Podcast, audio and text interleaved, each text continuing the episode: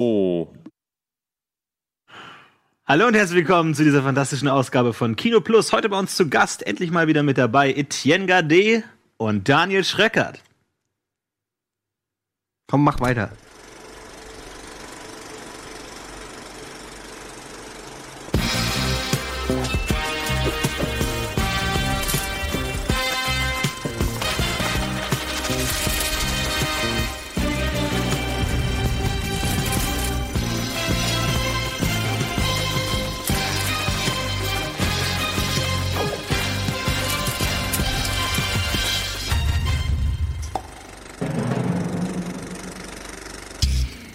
Hallo. Herzlich willkommen zu einer neuen Ausgabe Kino Plus mit Florentin. Vielen Dank. Ich freue mich sehr, hier zu Gast sein zu dürfen. Dankeschön. Vielen Dank für die Einladung. Ja. Und einem wie immer exzellent gelaunten Etienne Gade. das ist sarkastischer Applaus. Hi. Eddie, Mann. komm, alles gut, Mann. Das ist alles halb so wild. Das wird eine geile Folge, Mann. Ja. Wir reden über Filme. Du magst doch Filme. Du magst doch Filme. Denk an Pulp Fiction. Wie viel Spaß dir der macht. Denk an den Milchshake. Ja, zum Beispiel. Oder ein Oldboy. Hammer. Und so. Zurück in die Zukunft. So, was hast du als letztes geguckt? di, di, di, di, di, di, di. Eddie! Komm, Flori. Was hast du als letztes geguckt? Oh, jetzt direkt schon die Vollen. Ähm, ka- kann es derselbe Film sein, den ich mitgebracht habe? Nein. Okay, das ist aber der, der Film, den ich mitgebracht was hast du als habe. vorletztes geguckt? Aber pass auf, dann, Warte, dann, ich muss kurz nachdenken. Ich, ich Nein. rechne nicht mit der Frage. dann, dann, mach, du hast ja zwei Filme mitgebracht. Ja. Dann erzähl halt von dem einen, den du mitgebracht hast, schon mal. Wenn es dein letzter Film war. Ist ja okay. Ähm, Godzilla. Machen wir halt den anderen Film später. äh, ja, ich habe gesehen äh, 99 Homes.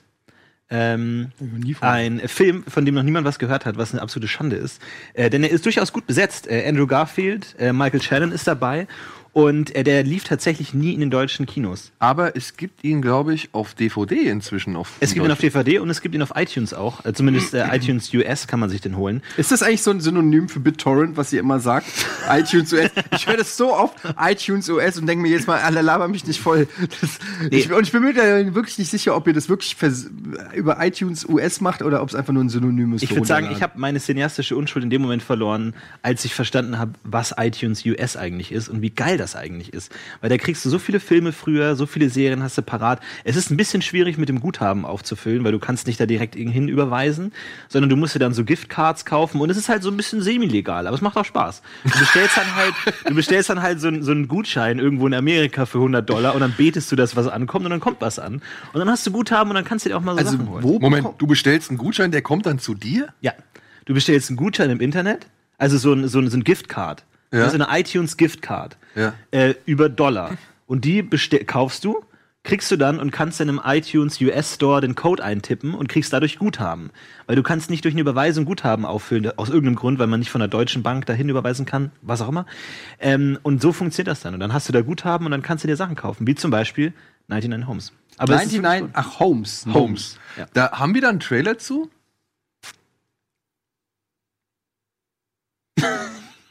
Obwohl ich das. Ja, aber ohne Ton. Okay, aber ist ja egal. Dann kann ja, dann kann ja dann Florentin. spreche ich drüber. Ich Ja, du kannst ja ein einfach. bisschen was drüber erzählen, Ja, kein Problem. während wir ein paar Bilder dazu sehen. Das ist ja vielleicht ganz, also etwas besser, dann, dann erfährt man nicht alles sofort. Total. Äh, 99 Homes, ihr habt eine absolute Katastrophe, dass dieser Film nicht in den deutschen Kinos lief. Und äh, obwohl er eigentlich gut besetzt ist, wie gesagt, Michael Shannon, Andrew Garfield, zwei Schauspieler, die ich richtig geil finde. Ich liebe Andrew Garfield und ich liebe Michael Shannon. Und ähm, wir haben ja schon mal so ein bisschen drüber gesprochen, wie geil eigentlich Finanzkrise-Filme sind. Ne? Also die Finanzkrise ähm, ist ja so ein bisschen der moderne Zweite Weltkrieg, wo viele verschiedene Filme gemacht werden aus verschiedenen Perspektiven, so weil der Zweite Weltkrieg wird langsam langweilig. Und es gibt äh, The Big Short mit äh, lustigen Sachen, es gibt äh, Margin Call ernst und es gibt eben jetzt auch einen Film, da geht's eben dann genau um dieses Phänomen, dass Leute aus ihren Wohnungen rausgeschmissen werden und aus ihren Häusern rausgeschmissen werden. Und äh, Andrew Garfield ist eben eine solche Person, die evicted wird. Ich glaube, das ist ein äh, ich weiß nicht, wie man das genau übersetzt, ein, eine Zwangsräumung oder sowas. Ähm, also das Haus wird an die Bank übertragen und er wird rausgezogen aus seinem Haus und ist obdachlos, hat kein, hat kein Haus mehr. Und so wie das ganz vielen Menschen in der ähm, äh, Wirtschaftskrise passiert ist. Aber der, interessant, äh, der, der, der interessante Punkt ist dann, dass dann der ähm, Immobilienmakler, der ihn rausgeschmissen hat, Michael Shannon, ihm einen Job anbietet. Weil er so Mitleid mit ihm hat. Und Andrew Garfield ist an sich ein sehr hart arbeitender Typ, der nur seine Familie durch die Runden bringen will und sein Haus wieder zurückhaben will. Und Michael Shannon bietet ihm sozusagen die, die, den Weg auf die dunkle Seite der Macht. Und ähm, er fängt dann an, das zu machen, was ihm davor angetan wurde. Das heißt, er fängt dann an, Leute aus ähm, Häusern rauszuziehen. Und äh, das ist das ist total toll, weil es äh, vermeidet eben diese ähm, diese, diese Tränendrüse, die damit herkommt, äh, mit dieser ganzen Thematik, irgendwie, oh, Familie, weinende Kinder und so, sondern äh, es zeigt dir, dass du eben, es ist einfach dieses Fressen oder gefressen werden System, dass du eben die einzige Chance in dem System zu, äh, hast, in dem System zu überleben, ist selber Teil des Systems zu werden. Fight them, join them. Ja, genau. Und ähm, es ist eben, es ist eben großartig, wie auch Michael Shannon als äh, skrupelloser Immobilienmakler, der eben dieses System erklärt. Und ähm, es ist wirklich toll, weil es eine unglaubliche Spannung hat über den ganzen Film hinweg, ohne irgendwie sentimental zu werden oder dass es einen einfachen Ausflucht gibt. Es gibt ja dann oft in so Sozialdramen gibt's dann irgendwie, ja, der böse Grundbesitzer, der irgendwie für alles verantwortlich ist oder so. Aber da ist es eben nicht so. Du merkst einfach, dass diese einzelnen Figuren sind nur Teile dieses Systems und nur ge geworfen und äh, geschoben in diesem ganzen Ding und äh, von Kräften ähm, beherrscht, die sie selber gar nicht verstehen. Und dadurch hast du nicht so die Möglichkeit, einfach zu sagen, ja, der ist schuld, der ist schuld. Und ähm, es ist einfach ein großartig gespieltes Drama von, von Andrew Garfield macht das ganz äh, großartig, der eben diesen erbitterten Willen hat, nicht aufzugeben und nicht seine Heimat zu verlieren und am Ende dann genau zu dem Problem wird, was dafür gesorgt hat, dass er rausfliegt, in gewisser Weise. Und äh, richtig guter Film von Ramin Bahrani, ähm, der schon ein paar von diesen Sozialdramen ohne Tränendrüse gemacht hat. Man Pushcard, glaube ich, kennt man vielleicht noch. Chop Shop. Äh, Chop Shop, genau. Ähm, aber auch das sehr gute Filme, die Aber alle. Wie, wie bist du denn auf den gekommen? Auf diesen 99 Homes? Äh, Andrew Garfield. Ich, ich mag Andrew Garfield und ich gucke mal so ab und zu, was er macht. Da würde ich gerne mal einhaken, weil du gesagt hast, du liebst Michael Shannon, Andrew Garfield. Ja. Da würde mich mal interessieren, wie ist deine Liebe zu Andrew Garfield entstanden? Ähm. weil ich muss ehrlich, also also nur als Erklärung für meine Frage, weil ich Michael, also Andrew Garfield eigentlich echt nur durch Spider-Man erstmals wahrgenommen habe. Ich weiß, der hat vorher noch diesen Boy A. Boy A gemacht, Der ist auch ganz geil. aber den habe ich halt irgendwie nicht Und er hat diese erst Trilogie, diese, diese ähm, Red, Riding? Red Riding Hood. Ist das nicht von ihm? Oder verwechsel ich das mit diesem. Diese Red Riding Hood Trilogie, diese Krimi, die soll auch sehr gut sein, habe ich aber auch nie gesehen. Äh, letzten Endes äh, einer meiner absoluten Ja, Red Lieblingsfilme. Riding, äh, The Year of Our Lord, 1974, 1980, 1930, diese drei, drei Filme, die so eine Crime-Story umfassen. Habe ich auch nie gesehen, Red Riding. Ich weiß, ich habe von der auch mehrfach gehört. Ähm, soll ganz gut sein. So, so ein bisschen, äh, glaube ich, wie heißt hier Drachen-Tattoo-Lady Style. Ach so, okay. Ähm, aber habe ich auch noch nie gesehen. Das war so sein Anfang. Äh, Social Network, äh, würde ich sagen. Und da, Social Network ist einer meiner absoluten Lieblingsfilme und den ich 50 50 Mal gesehen habe. Und da fand ich ihn schon richtig großartig und seitdem verfolgt. Ähm, Spider-Man halt ne, so ein bisschen gemischt, aber ich, ich mag ihn immer gern. Deswegen fand ich so schade, dass, dass ihm jetzt irgendwie nach Spider-Man nicht so dieser richtige Ab Abheben-Moment erlaubt wird irgendwie, weil der Film aus irgendeinem Grund nicht in, in Deutschland lief. In keinem einzigen Kino konnte man den sehen. Er lief nur auf ein paar Festivals, was so ultra schade ist. Ähm, aber eigentlich ist der äh, richtig gut und den kann man sich gut anschauen, wenn man äh, Bock hat. Es ist, es ist mitreißend, es ist super deprimierend und dieses, also dieses Konzept einfach der der Wohnungsräumung ist einfach richtig ekelhaft, einfach weil da, da wirklich es an die Essenz geht, wenn die Leute aus ihrem Haus rausgeworfen werden. Das ist was, das kann sich jeder vorstellen. So, was mache ich denn dann, wenn ich aus dem Haus rausgeworfen wird und es ist einfach super intim, wenn dann die Polizisten bei dir im Haus stehen, während du dann Bilder einpackst und noch zwei Minuten hast, irgendwie das mitzunehmen. Und ähm, das ist großartig. Und eben auch dieses langsame Drehen der Opfer-Täter-Rolle ist eben auch interessant, dass dann eben genau die Sachen, dass er dann sagt, so, ah, ich hab, red doch noch mit meinem Anwalt und ich habe doch noch die Möglichkeit, irgendwie vor Gericht was zu machen. Genau das hört er dann irgendwann von den anderen und sagt halt so, Alter, komm, man macht dir keine Sorgen. Äh, also in dem Sinne von so, versuch's erst gar nicht. So diese Tränendrüsen-Geschichten höre ich jeden Tag. Aber am Anfang war er diese Tränendrüse-Geschichte und es ist eine geniale Dynamik und ähm, es ist ein richtig cooler Film, der, der einen irgendwie ähm, mitnimmt und ich finde auch diese ganze Dynamik ähm, sehr gut darstellt. Und Von Michael Shannon ist wahrscheinlich äh, mal wieder ein bisschen besser drauf als in den letzten Filmen, die er irgendwie nur als Arbeitsauftrag angenommen hat. Äh, Ich, ich finde ihn großartig. Also es, es funktioniert gut. Er ist natürlich so ein bisschen wieder so der klassische Michael Shannon Bösewicht, aber ich finde, der Film macht es gut, ähm, ihn jetzt nicht so zu Dr. Evil zu machen, sondern auch wirklich zu zeigen, dass auch er in dieser Fressen oder gefressen werden Dynamik drin ist. Und letzten Endes, wenn er es nicht macht, würde es jemand anders machen. Und ähm, wie gesagt, wenn du nicht auf der Täterseite stehst, kannst du nur auf der Opferseite stehen. Ähm, deswegen ist das, äh, finde ich, sehr clever gemacht. Toller Cool. Film. Schaut euch an, gibt's auf iTunes US. Ich kann euch noch ein paar Aber wie Gutscheine gesagt, ich habe ich hab den eingegeben bei, bei Google und da gab es einen deutschen Untertitel zu. Also ich glaube, da ist ein DVD-Release geplant oder. Ich glaube, es gibt, ich glaube, es gibt eine DVD. Ja, das kann schon sein. In der Bude ist die Hölle los. Ja. Raus aus den. Keine Ahnung. Raus aus den vier Wänden. Ja. Etienne, gab es bei dir was Neues? Nee, ich habe äh, Cobra Kai zu Ende geguckt, die äh, Karate Kid Serie und bin voll des Lobes für dieses fantastische äh, also glaubt man gar nicht, weil man hört irgendwie, man denkt erst so Karate Kid Serie, hm, weiß ich nicht, Ralph Macho irgendwie aufgewärmt. Äh, dann auch noch produziert von YouTube Rap Red, die ersten drei Folgen umsonst auf YouTube anguckbar. Das sind alles so Sachen, die eigentlich so danach stinken. Das kann eigentlich nix sein. Und dann habe ich es geguckt. Ich muss sagen, es ist mit einer der besten Serien, die ich seit langem gesehen habe. Absolut fantastisch, so smart, so gut produziert. Ähm, und funktioniert, glaube ich, sowohl für Karate Kid-Fans, die früher Karate Kid geguckt, geguckt haben, als auch Leute, die damit gar nichts anfangen können, einfach jetzt nur die Serie gucken. Natürlich ist es schon ähm, geiler, wenn du äh, die Vorgeschichte kennst, aber sie wird auch immer wieder erwähnt und ein, ähm, durch Flashbacks und so erzählt. Und es ist, ähm, es gibt eine, eine Folge und ich feiere die total. Das ist so, glaube ich, die achte oder siebte oder achte Folge. Und es, es geht ja um äh, im Prinzip, wie heißt der Johnny? Ähm, der Böse aus Karate Kid 1, ne? Ja. Karate Kid. Ich will jetzt die ganze Zeit Johnny Cable sagen. Nee, nee, der, warte, ich sag's. Er Nee, heißt wie heißt der bei Dirty Dancing? Castle, glaube ich, ne? Castle? Ja, bei Dings, bei Dirty Dancing heißt er, heißt Patrick Swayze, glaube ich, Johnny Castle. Ich wusste gar nicht, dass er Nachname Das ist eine Johnny.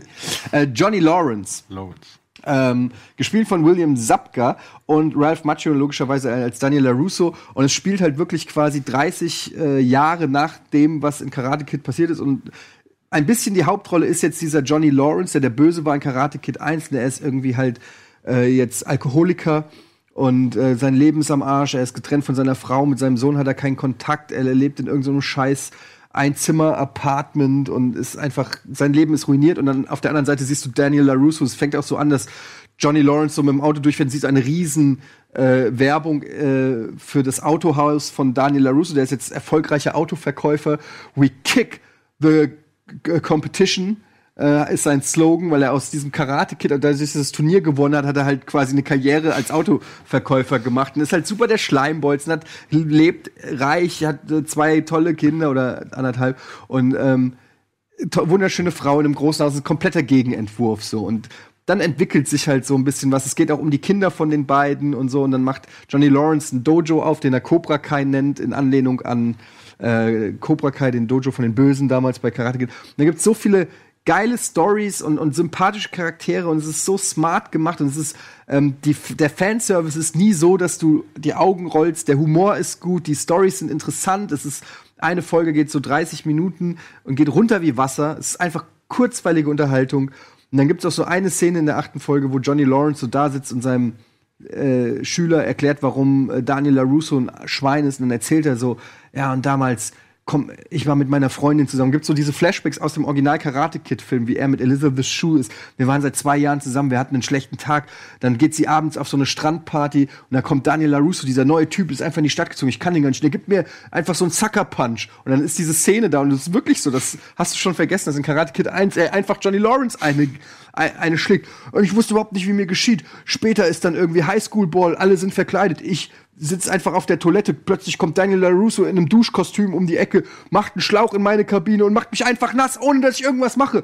Dann wollte ich, wollte ich mich natürlich bei ihm rächen. Plötzlich kommt sein Sensei und verprügelt mich und alle meine Freunde. Und das, das wird alles so immer zusammengeschnitten mit den Originalszenen und du denkst so, fuck, ey, Daniel LaRusso war die ganze Zeit der Böse und nicht Johnny Lawrence. Und er erzählt es so aus seiner Sicht, so 30 Jahre später und du kannst Ja. so voll verstehen, es ist einfach so eine andere Perspektive auf eine Geschichte, die man saugut kennt. Und ähm, ja, zehnte Folge, mega Cliffhanger, mega guter Cliffhanger am Ende. Also ich habe wirklich Gänsehaut gehabt. Und ähm, wirklich toll. Also kann ich nur empfehlen. Cobra Kai kann man sich auf YouTube Red kaufen. Die ersten drei Folgen sind umsonst. Die kann man sich umsonst ankaufen und dann kann man sich die Folgen dort kaufen. Oder bei iTunes USA gibt es bestimmt auch. Was, was, was kosten die dann, die, die Folgen? Vier- 2,99. 2,99. 92 pro Folge. Also, ich kann es wirklich nur empfehlen, macht wirklich großen Spaß. Ganz, ganz tolle Serie. Kannst kaum erwarten. Ist übrigens, kann ich an der Stelle noch sagen, produziert von Will Smith, unter anderem. Und ähm, die Serie, Serien-Creator und Autoren sind die Typen, die auch Harold und Kuma äh, gemacht haben. Hayden Schlossberg und äh, John Hurwitz. Und wer Harold und Kuma kennt, der weiß, die Jungs haben echt, die haben es drauf, die haben guten Humor und die sind, äh, die, die wissen schon, wie man es macht. Da sind echt Szenen dabei, der ist auch, äh, die ist auch R-rated, die Serie. Also, obwohl es sehr jugendliche Themen sind, so mit Highschool-Liebe teilweise und so, aber da wird auch Fuck gesagt und da gibt's auch aufs Maul und es ist sehr teilweise wirklich politisch unkorrekte Jokes hier, weil Johnny Lawrence ist auch so der Typ, der noch so oldschool repräsentiert. Es gibt dann diesen Culture Clash, wie junge Leute heute drauf sind und er so, ey, wir haben das so früher gemacht und so. Und dann äh, wirklich großartige Gags. Gut, gute Serie. Tschüss. Ja, damit gehen wir in die Werbung.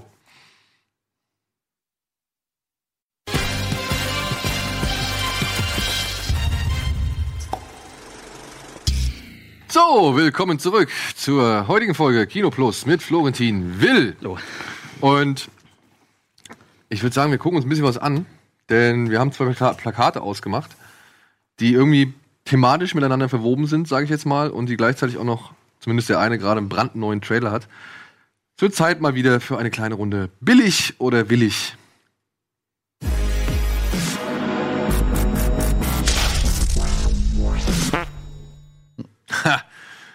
Nee, das ist ja das schlechte Poster. Zuerst. Verdammt, was mache ich jetzt? Egal. Zack. Das ist das Poster von Escape Plan 2. Die sind in Reagenzgläsern. Ich habe auch keine Ahnung, was das sein soll. Es ist auf jeden Fall die Fortsetzung von dem ersten Escape Plan, diesmal allerdings ohne Arnold Schwarzenegger, dafür mit Dave Batista. Und es geht wohl darum, dass Sylvester Stallone diesen asiatischen Herren auf der linken Seite, oder den, in dem linken Reagenzglas, aus dem Knast rausholen muss. Also er ist diesmal auf der anderen Seite und dieser Knast ist wohl angelehnt an Cube, denn er verändert oder verschiebt sich wohl die ganze Zeit. Das ist die Geschichte von diesem Film. Und was Dave Batista da macht, weiß ich jetzt nicht wirklich, aber ich denke mal, er wird einfach genau den gleichen Part einnehmen, den Arnold aufs Schwarzenegger. Hauen, ja, würde ich jetzt auch Ja. vermuten. Ähm, ich fand's nur halt lustig, weil das, also wirklich, so, wir haben keine Idee fürs Plakat, stellen einfach die Leute irgendwie hin. Ich weiß, ob die Reagenzgläser, ich weiß, haben wir einen Trailer dazu? Haben wir einen? Vielleicht spielen die eine Rolle. You know, the most important thing in this job is knowing you can trust the guy next to you. Aber irgendwie, ich find's geil. Sylvester Stallone macht noch die Filme, die man irgendwie von ihm sehen will. ja, jetzt mit Creed 2 auch und Escape Plan und so irgendwie, der macht halt so sein Ding. Und das finde ich irgendwie. I think he's in a Weißt du, er macht jetzt nicht Comedies oder irgend so einen Scheiß, sondern er macht halt irgendwie weiter so. Ja gut, er hat gelernt, ne? Das ist halt nicht seine größte Stärke. Genau, Mit aber das meine ich halt. Er macht halt genauso Filme, wie er sie in den 90ern auch oder so gemacht hätte. Und das finde ich irgendwie. Da war ja auch nicht alles Gold, aber es war halt immer irgendwie so ein bisschen. Ja, warum nicht? Also, warum nicht? An einem guten Abend kann man den halt mal gucken. Und das denke ich, den Vibe kriege ich hier auch. Ja, weil der wird aber auch direkt auf DVD, so wie es aussieht, rauskommen, sondern gar nicht erst Völlig Kino. übertrieben, Overstyled. Warum springt der fünf Meter in die Luft, bevor er ihn haut? Das kann. Then we gotta go in. Get him out. 50 Cent. Yeah. Wenn 50 Cent in dem Film ist, ne? Es zieht das IMD, IMDB-Score direkt um, 0, äh, um 2,0 runter, egal was es ist. Aber in Den of Thieves war es jetzt nicht so schlecht. Ja, der war sonst bei der 9,0. oder so. no routine. Das erinnert mich gerade eher an Fortress mit Christopher Lambert. Kennst du den noch? Ja, klar. Us. Und ein bisschen auch ähm, Showtime. Face-Off. Face Off. Ach so, der Knast meinst du? Das mit den Mit dem Metallstiefel? Eieieiei. Gibt es eigentlich wirklich diese Metallstiefel oder war das eine Erfindung von gute Idee. Ich, ich glaube, das war eine Erfindung. Das ist eine gute Idee. Magnetstiefel. Du brauchst aber auch immer Metallböden. Hades. Ja. Escape Plan 2. Mit, mit Escape Plan verbinde ich äh, sehr viel, weil ich war mal in, in einer Zeit lang ähm, oft mit Lars Pausen im, im Kino und wir waren auch oft in der Sneak ähm, Preview und da waren wir eines Tages da und haben Escape Plan gesehen, fanden den äh, nicht so nicht so gut und zwei Wochen später waren wir noch mal in der Sneak Preview und haben noch mal Escape Plan gesehen. und das war einfach sehr schön in den ersten Momenten, wo man dachte, hm, das kommt mir sehr bekannt vor und dann wieder Arnold Schwarzenegger. Ähm, aber Und ihr seid es ist sitzen immer schön. geblieben? Wir sind natürlich sitzen geblieben, klar. Escape Plan kann man sich noch mal kann man sich noch mal geben. Aber ein merkwürdiger Film irgendwie. Also dieses aus dem Gefängnis ausbrechen. Schwarzenegger hat so eine weirde Rolle gespielt. Dieser verrückte Deutsche, der dann irgendwie Nietzsche, Nietzsche, zitiert im, im Wahn. Und das aber alles in so einem lustig. Sylvester Stallone Action-Ding. Das fand ich aber irgendwie Ganz lustig, die merkwürdig. Szene. Wie er da in, dem, in dieser Schwitzbox ist irgendwie und dann, dann da die Gedichte Ja. runter zitiert. Ich habe den Ich meine, ich, die, ich kann mich an die Szene erinnern. Also irgendwas hat es vielleicht richtig gemacht. Ja. Aber Und ja, weil Sylvester Stallone ist und er gerne Fortsetzungen dreht, hat er jetzt gleich noch die nächste Fortsetzung hergeschoben mit Also übrigens billig, äh, billig. billig, ne? Ja, Also, ah, auf billig, jeden Fall. ja. Aber hier haben wir das Plakat von Creed 2. Das sieht geil aus. Das würde ich mir original genauso irgendwo hinhängen. Ja? Ja klar, große, schwarze, muskuläre Männer, Black on Black, geiles Logo, auf jeden Fall. Das kann man noch, kann man sich doch aufhängen. Und Gott sei Dank haben sie es mal geschafft, den Trailer rauszuhauen, bevor unsere Sendung aufgezeichnet wird. Ja, dann und nicht erst danach. Ich habe noch nicht gesehen, aber das Plakat finde ich auch gut. Also ich würde es mir jetzt vielleicht nicht in die Wohnung hängen, aber ich finde es geil. Und es geht tatsächlich ja um den Sohn von Ivan Drago, ne? Der jetzt gegen. Ja, verrat doch nicht alles, guck doch einfach den Trailer. Hast du den noch nicht gesehen? Ich habe ihn schon gesehen. Okay. Bei unsere Zuschauer. Es geht ja auch nicht um mich immer. Als ob die es noch nicht gesehen haben. Okay. In the ring, you got rules. Outside, you got nothing. Life hits you with all these cheap shots. People like me, we live in the past. You got people that need you now. You got everything to lose. This guy's got nothing to lose. I ain't got a choice. That's the same thing your father said, and he died right here in my hands. Listen to me, this guy is dangerous. But you don't think I could beat him? I got, I got, I got, I got loyalty. I was afraid I couldn't live up to these expectations. I got, I got, I got, I got loyalty inside my DNA. You don't think you got your validation? I got loyalty, got loyalty inside my DNA. I got war and peace, got war and peace inside my DNA. I got power, poison, pain, and joy inside my DNA. I want to rewrite history. Don't pretend this is about your father. I was born like this, is born like this. Immaculate conception, I transform like this, perform like this. Without you, a new weapon, I contemplate. I meditate, then off your, off your plate. This that pull against the bed. This that I got, I got, I got, I got. It may not seem like it now, but this is more than just a fight. Loyalty, loyalty.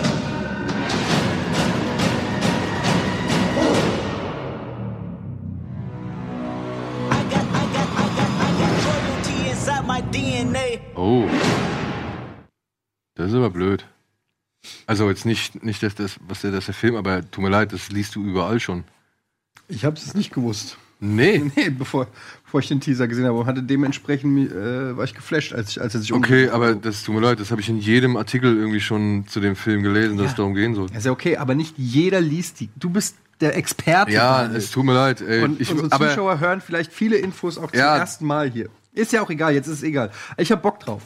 also Ich hab Bock drauf. das ist aber dann merkwürdig, also einfach kommuniziert, muss man sagen, wenn das so das große Geheimnis ist, das Tra also wenn das, wenn der Trailer das so als großes Geheimnis aufbaut. Ich weiß nicht, ob es ein großes Geheimnis ist. Es ist halt einfach so ein bisschen ein kleiner. Also wenn es halt der Show, also weißt du, das ist ja natürlich das, das, das Highlight-Bild, ne, dass er sich dann umdreht und, und du siehst den Titel oder den Namen. Aber ja, wie gesagt, für mich war das schon länger präsent. Habt ihr da Bock drauf oder nicht? Auf jeden Fall. ja, Mittel. Aber es ist nicht mehr der gleiche Regisseur, ne? Nee. Und ich meine, wir wissen alle, Rocky-Fortsetzungen Muss man sich angucken. waren jetzt aber auch nicht immer, sage ich mal, inhaltlich die allergehaltvollsten, beziehungsweise es hat auch schon irgendwo, wie soll man sagen, dramaturgisch ein bisschen abgebaut. Aber nichtsdestotrotz, ich hab Bock drauf. Also ich fand den ersten Es folgt richtig halt gut. immer dem gleichen Schema, aber das will man ja irgendwie auch. ja, man, also zumindest die, die damit mit den alten Filmen so wie Fast and aufgewachsen Furious oder irgendein anderer Blockbuster. Ja. Apropos Blockbuster, das führt uns doch dann direkt mal zu den Kinostarts der Woche, würde ich sagen. Auch nicht wirklich zahlreich.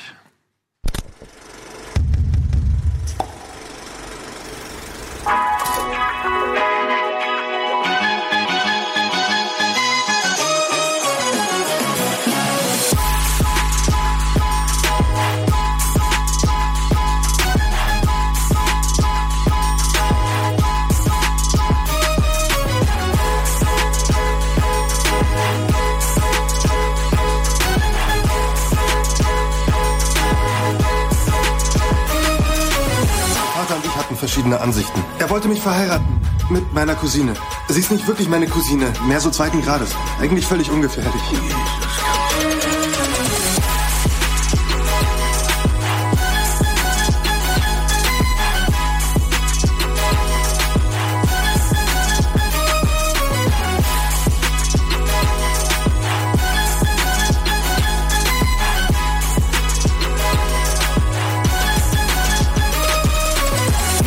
sollte Arabisch lernen. Wir sind keine Araber, Martin. Scheiße. Ja, Culture Clash Komödie namens Halal Eluja. Ich hasse nicht so sehr wie Culture Clash. Ich Iren, Iren Genre. sind menschlich. Und da Oh geht's, Gott. da geht's um einen jungen ähm, Mann, ähm, der in ein irisches Küstendorf oder Küstenstädtchen geflohen ist. Dieser Mann heißt Ragdan und der lebt seit Jahren dort, hat jetzt auch eine Freundin und führt eigentlich ein ganz gemütliches Leben. Aber eines Tages steht halt sein Vater vor der Tür und ja, konfrontiert ihn mit der weiteren Familienplanung, beziehungsweise mit der weiteren Geschäftsplanung des Vaters. Der hat nämlich einen Schlachtereibetrieb gekauft und will das jetzt zu einem Halal umfunktionieren, also zu einem Schlachthaus, das äh, gemäß des, der Lehren des Korans oder so irgendwie Tiere schlachtet, wenn ich das richtig verstanden habe. Ja, und dementsprechend gibt es halt in dieser irischen kleinen Küstengemeinde ein paar Irritationen und Konflikte und jetzt muss Ragdan, sag ich mal, als Vermittler zwischen den beiden Kulturen agieren. Das ist Iren sind menschlich. Habe ich leider nicht gesehen, kann ich nichts zu sagen. Soll von den Figuren leben, aber sag ich mal so auch ein bisschen klassisch Culture Clash irgendwie sein, wo halt die typischen Situationen und Reaktionen irgendwie abgefeiert werden. Ma- ma- Mag, mag jemand diese Filme eigentlich? Naja, es kommt immer darauf an, ne? Also es kann Was ja ist, auch. denn, was ist denn noch so ein Film? Also was wäre für dich ein typischer Vertreter von diesen eher schlechten? Ich, ich, ich, ich sehe nur ständig diese Trailer im Kino. Immer wenn ich im Kino bin, kommt so eine Culture Clash.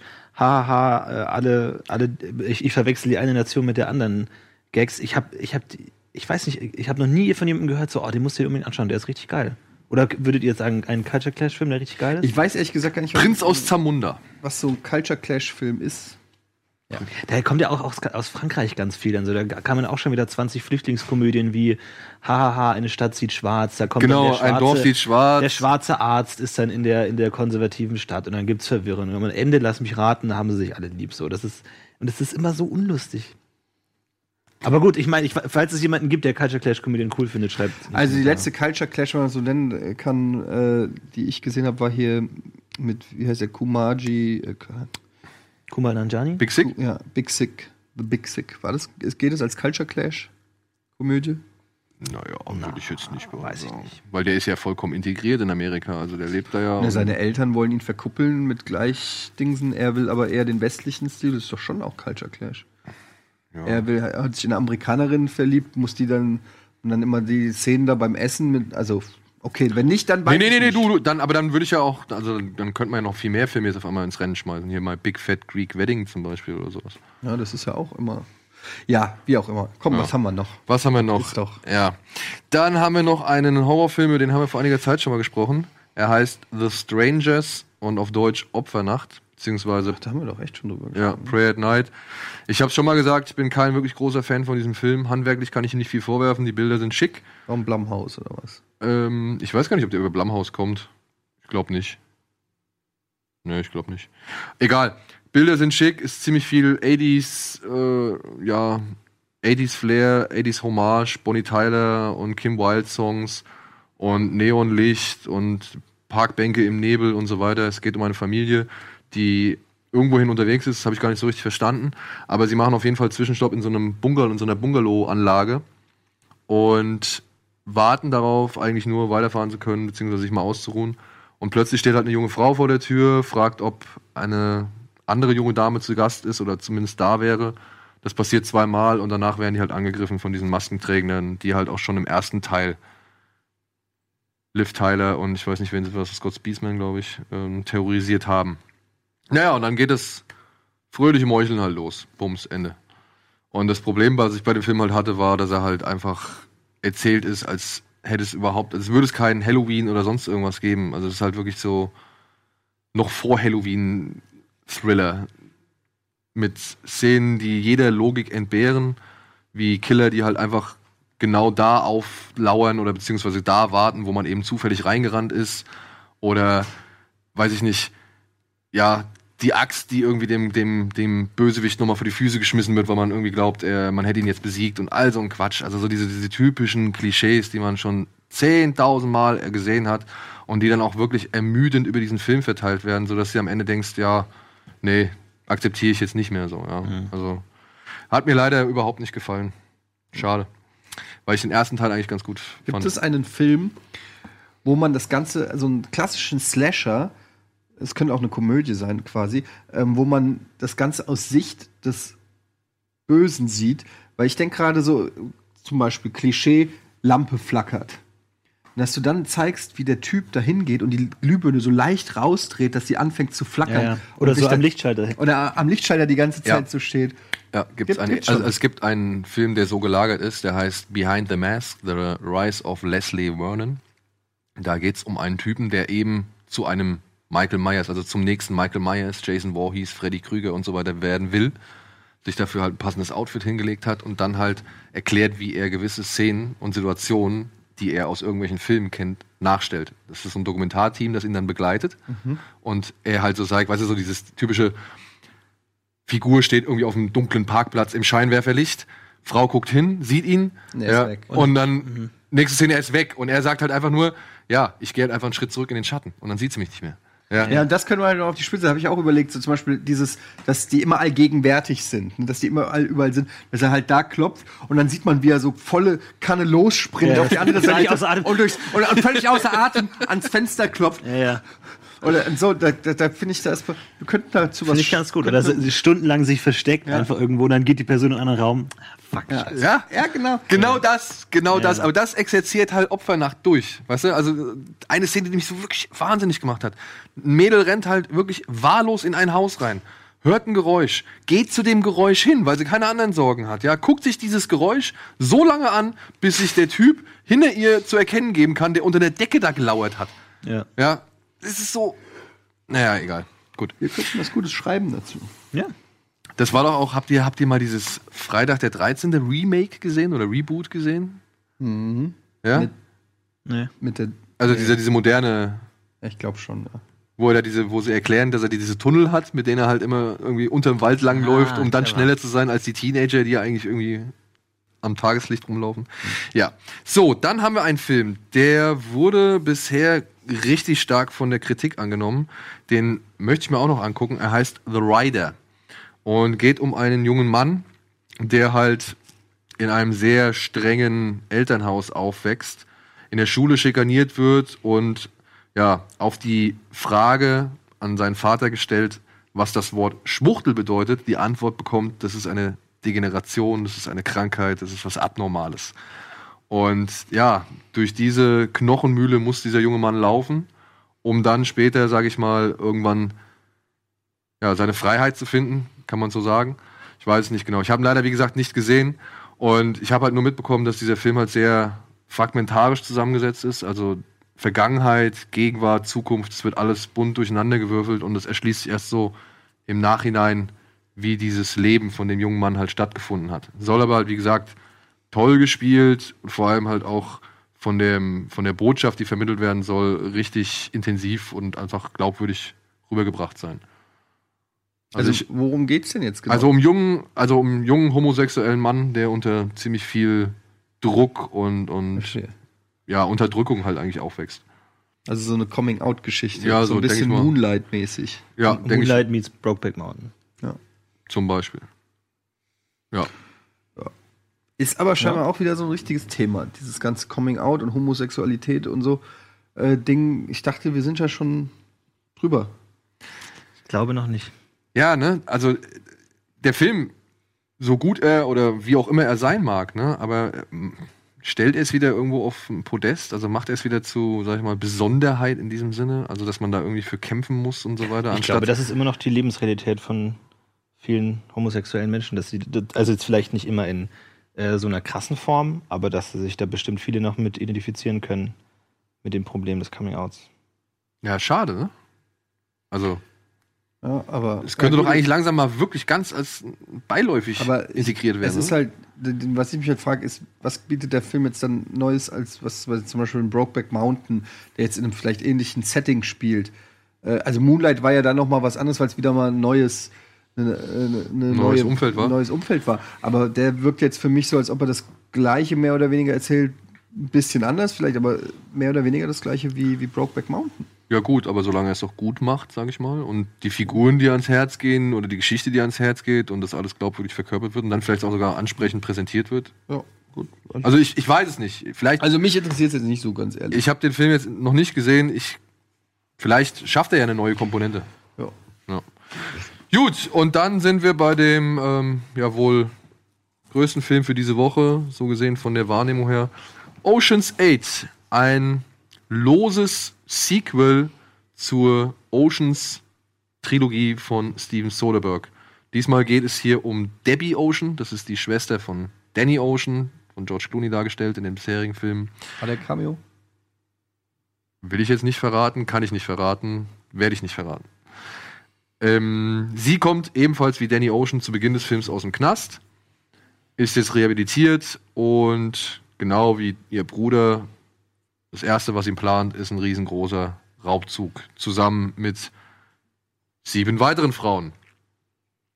Dabei geht es um ein Diamantkollier, ein ganz seltenes Diamantkollier von Cartier, das bei einer besonderen Gala jetzt als Schmuckstück bei einer Society-Größe am Hals hängen soll und das sie halt genau deswegen klauen wollen oder ge- genau dadurch klauen wollen. Also sie erreichen es, das Ding hat irgendwie jahrelang im Tresor gelegen, wurden die rausgeholt und sie kriegen es halt hin, dass dieses Collier jetzt äh, zur Schau getragen wird auf dieser Veranstaltung.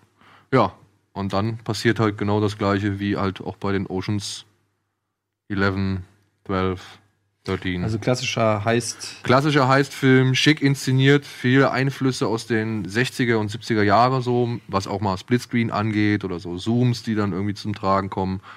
Und lebt meiner Ansicht nach vor allem von der Chemie zwischen Sandra Bullock und Kate Blanchett. Und dann halt natürlich durch diese typischen Heist-Begleiterscheinungen. Weißt du, du rekrutierst deine Leute, die werden alle nochmal in lustigen Situationen gezeigt. Dann hast du lustige Situationen mit den Leuten untereinander, weil da ja verschiedene Typen aufeinander kommen zum ersten Mal oder aufeinandertreffen zum ersten Mal. Und dann wird natürlich der Raubzug ins Detail geplant, wo dann immer wieder, ja, weiß ich nicht, das Unmögliche möglich gemacht wird und so weiter und so fort. Also muss man sagen, wirklich kreativ oder irgendwie wirklich viel Neues zum Heist-Genre fügt dieser Film dem Genre einfach nicht zu. Ja. Aber dadurch, dass die Damen alle eigentlich ganz cool spielen und das Ganze auch schick inszeniert ist und relativ schnell und leichtfüßig von der Hand geht, und Anne Hathaway spielt mit. und Anne Hathaway spielt mit.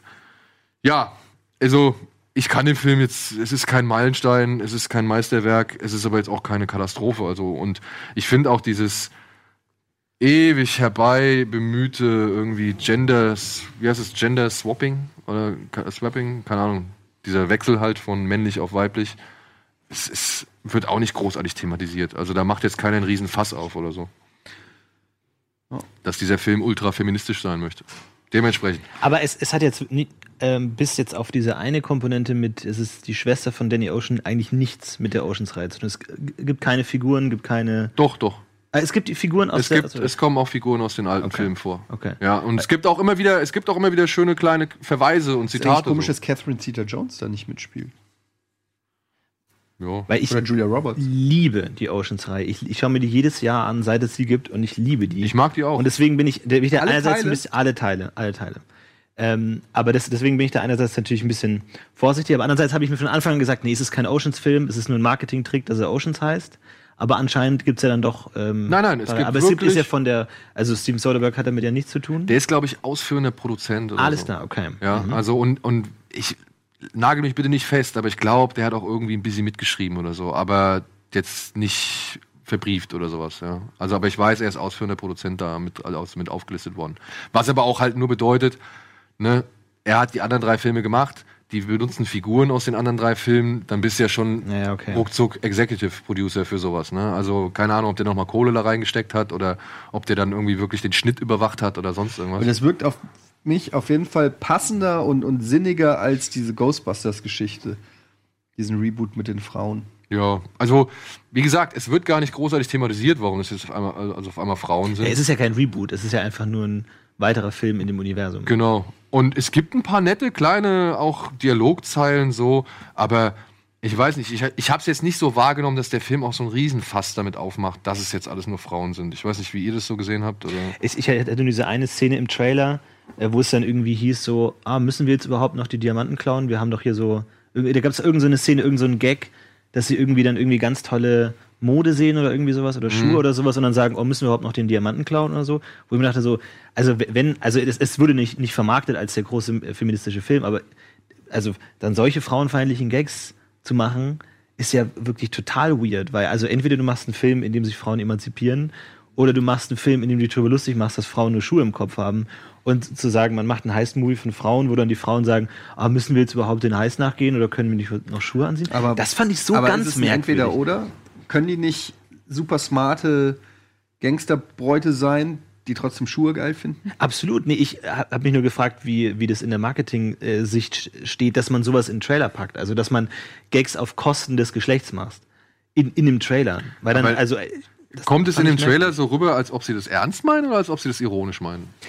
Schwer zu sagen. Ich meine, das, deswegen musste man, deswegen war war ich gespannt, wie das in dem Film aufgebaut Also, wird. Ob das dann so eine im äh, Film- im- irgendwie Mädelsabend Im Film- dann solche Sachen macht. Im Film habe ich das eher so hier und da mal eher wahrgenommen, von wegen so, ja, sie machen sich halt schon selbst über diese, diese Klischees lustig so, Okay. ja. Aber jetzt auch nicht so übertrieben clever oder jetzt auch nicht wirklich besonders hervorzuheben, so, das war mir auch alles egal, weißt du, ich wollte Mhm. halt einfach sehen, wie dieser, wie dieser Raubzug da vonstatten geht und das geht halt relativ geschmeidig vonstatten so und, und genauso wie du es halt von den Oceans-Filmen gewohnt bist, weißt du, dass du halt, du hast nie eine richtig große Gefahr. Die kommen ja mal alle daher und für die ist ja alles ein riesengroßer Scherz. Und weil es alles nicht kompliziert genug ist, verarschen sie noch Matt Damon nebenbei, damit es halt irgendwie ein bisschen Würze kriegt, so, weißt du? Ja. Und ähnlich ist das hier auch. Ja, also da wird Okay. auch keine, ja. Könnte für den einen oder anderen interessant sein, deswegen verlosen wir ein paar äh, Kinogutscheine. Wir haben hier, glaube ich, ähm, viermal zwei Tickets, wenn ihr wollt. Viermal zwei Tickets könnt ihr gewinnen, wenn ihr eine E-Mail-Adresse. Äh, Quatsch, ich sag's jedes Mal wieder falsch, ne? Wenn ihr eine E-Mail an die altbekannte Adresse schreibt, kinoplus.rocketbeans.tv mit dem Betreff Frauenkino, glaube ich, war es, ne? Ja, Frauenkino. Frauenkino. Frauenkino. Ich glaube schon. Das ist der perfekte Abschluss für diese. Ja, pass auf. Aber dieser Hashtag Betreff, Mädelsabend. dieses, dieses, dieses, dieses Stichwort hat einen Bezug auf das nächste Gewinnspiel, was wir jetzt hier auch gleich noch Da kommt präsentieren Männer, werden. vermutlich Stichwort Männerkino. Genau! Danke für den Spoilerchen. In diesem Sinne, bis gleich nach der Werbung. Mit mehr Männerkino.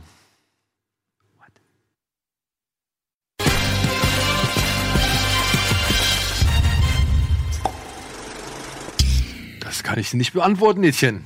Aber ich kann sagen, hallo zurück, willkommen zu Kino Plus mit Florentin und Eddie. Hi. Und um jetzt mal das Stichwort von eben zu relativieren, wir verlosen diese Woche noch diesen Film hier. Criminal Squad, beziehungsweise Den of Thieves im Original. Und haben wir auch schon gesprochen. Über den haben wir auch schon gesprochen. Aber allerdings muss man jetzt noch mal kurz hinzufügen, auf dieser Blu-ray befinden sich, oder in dieser äh, Hülle befinden sich zwei Scheiben und drei Versionen des Films. Einmal die deutsche Kinofassung, einmal die US-Kinofassung und dann einmal die US-Unrated-Fassung. Und ich weiß nicht, welche Fassung hast du gesehen? Weil ich habe den das erste Mal gesehen und habe mich schon gewundert, dass der eigentlich ziemlich lang war. Es geht um eine Gruppe von Gangstern, die einen großen Raubzug plant und es geht um eine Gruppe von wirklich dreckigen Cops, die halt sich als die einzigen verstehen, die diese Gruppe von Gangstern zur Strecke bringen kann. Eben weil sie halt so, ja, mit den Smart. Street Smart, ja, und weil sie halt auch auf die Regeln und so weiter so ein bisschen scheißen. Ja, er sagt halt, ich, ich knall dich eher ab, weil das spart mir den Papierkram so. Weißt du? Also das so solche Typen sind es.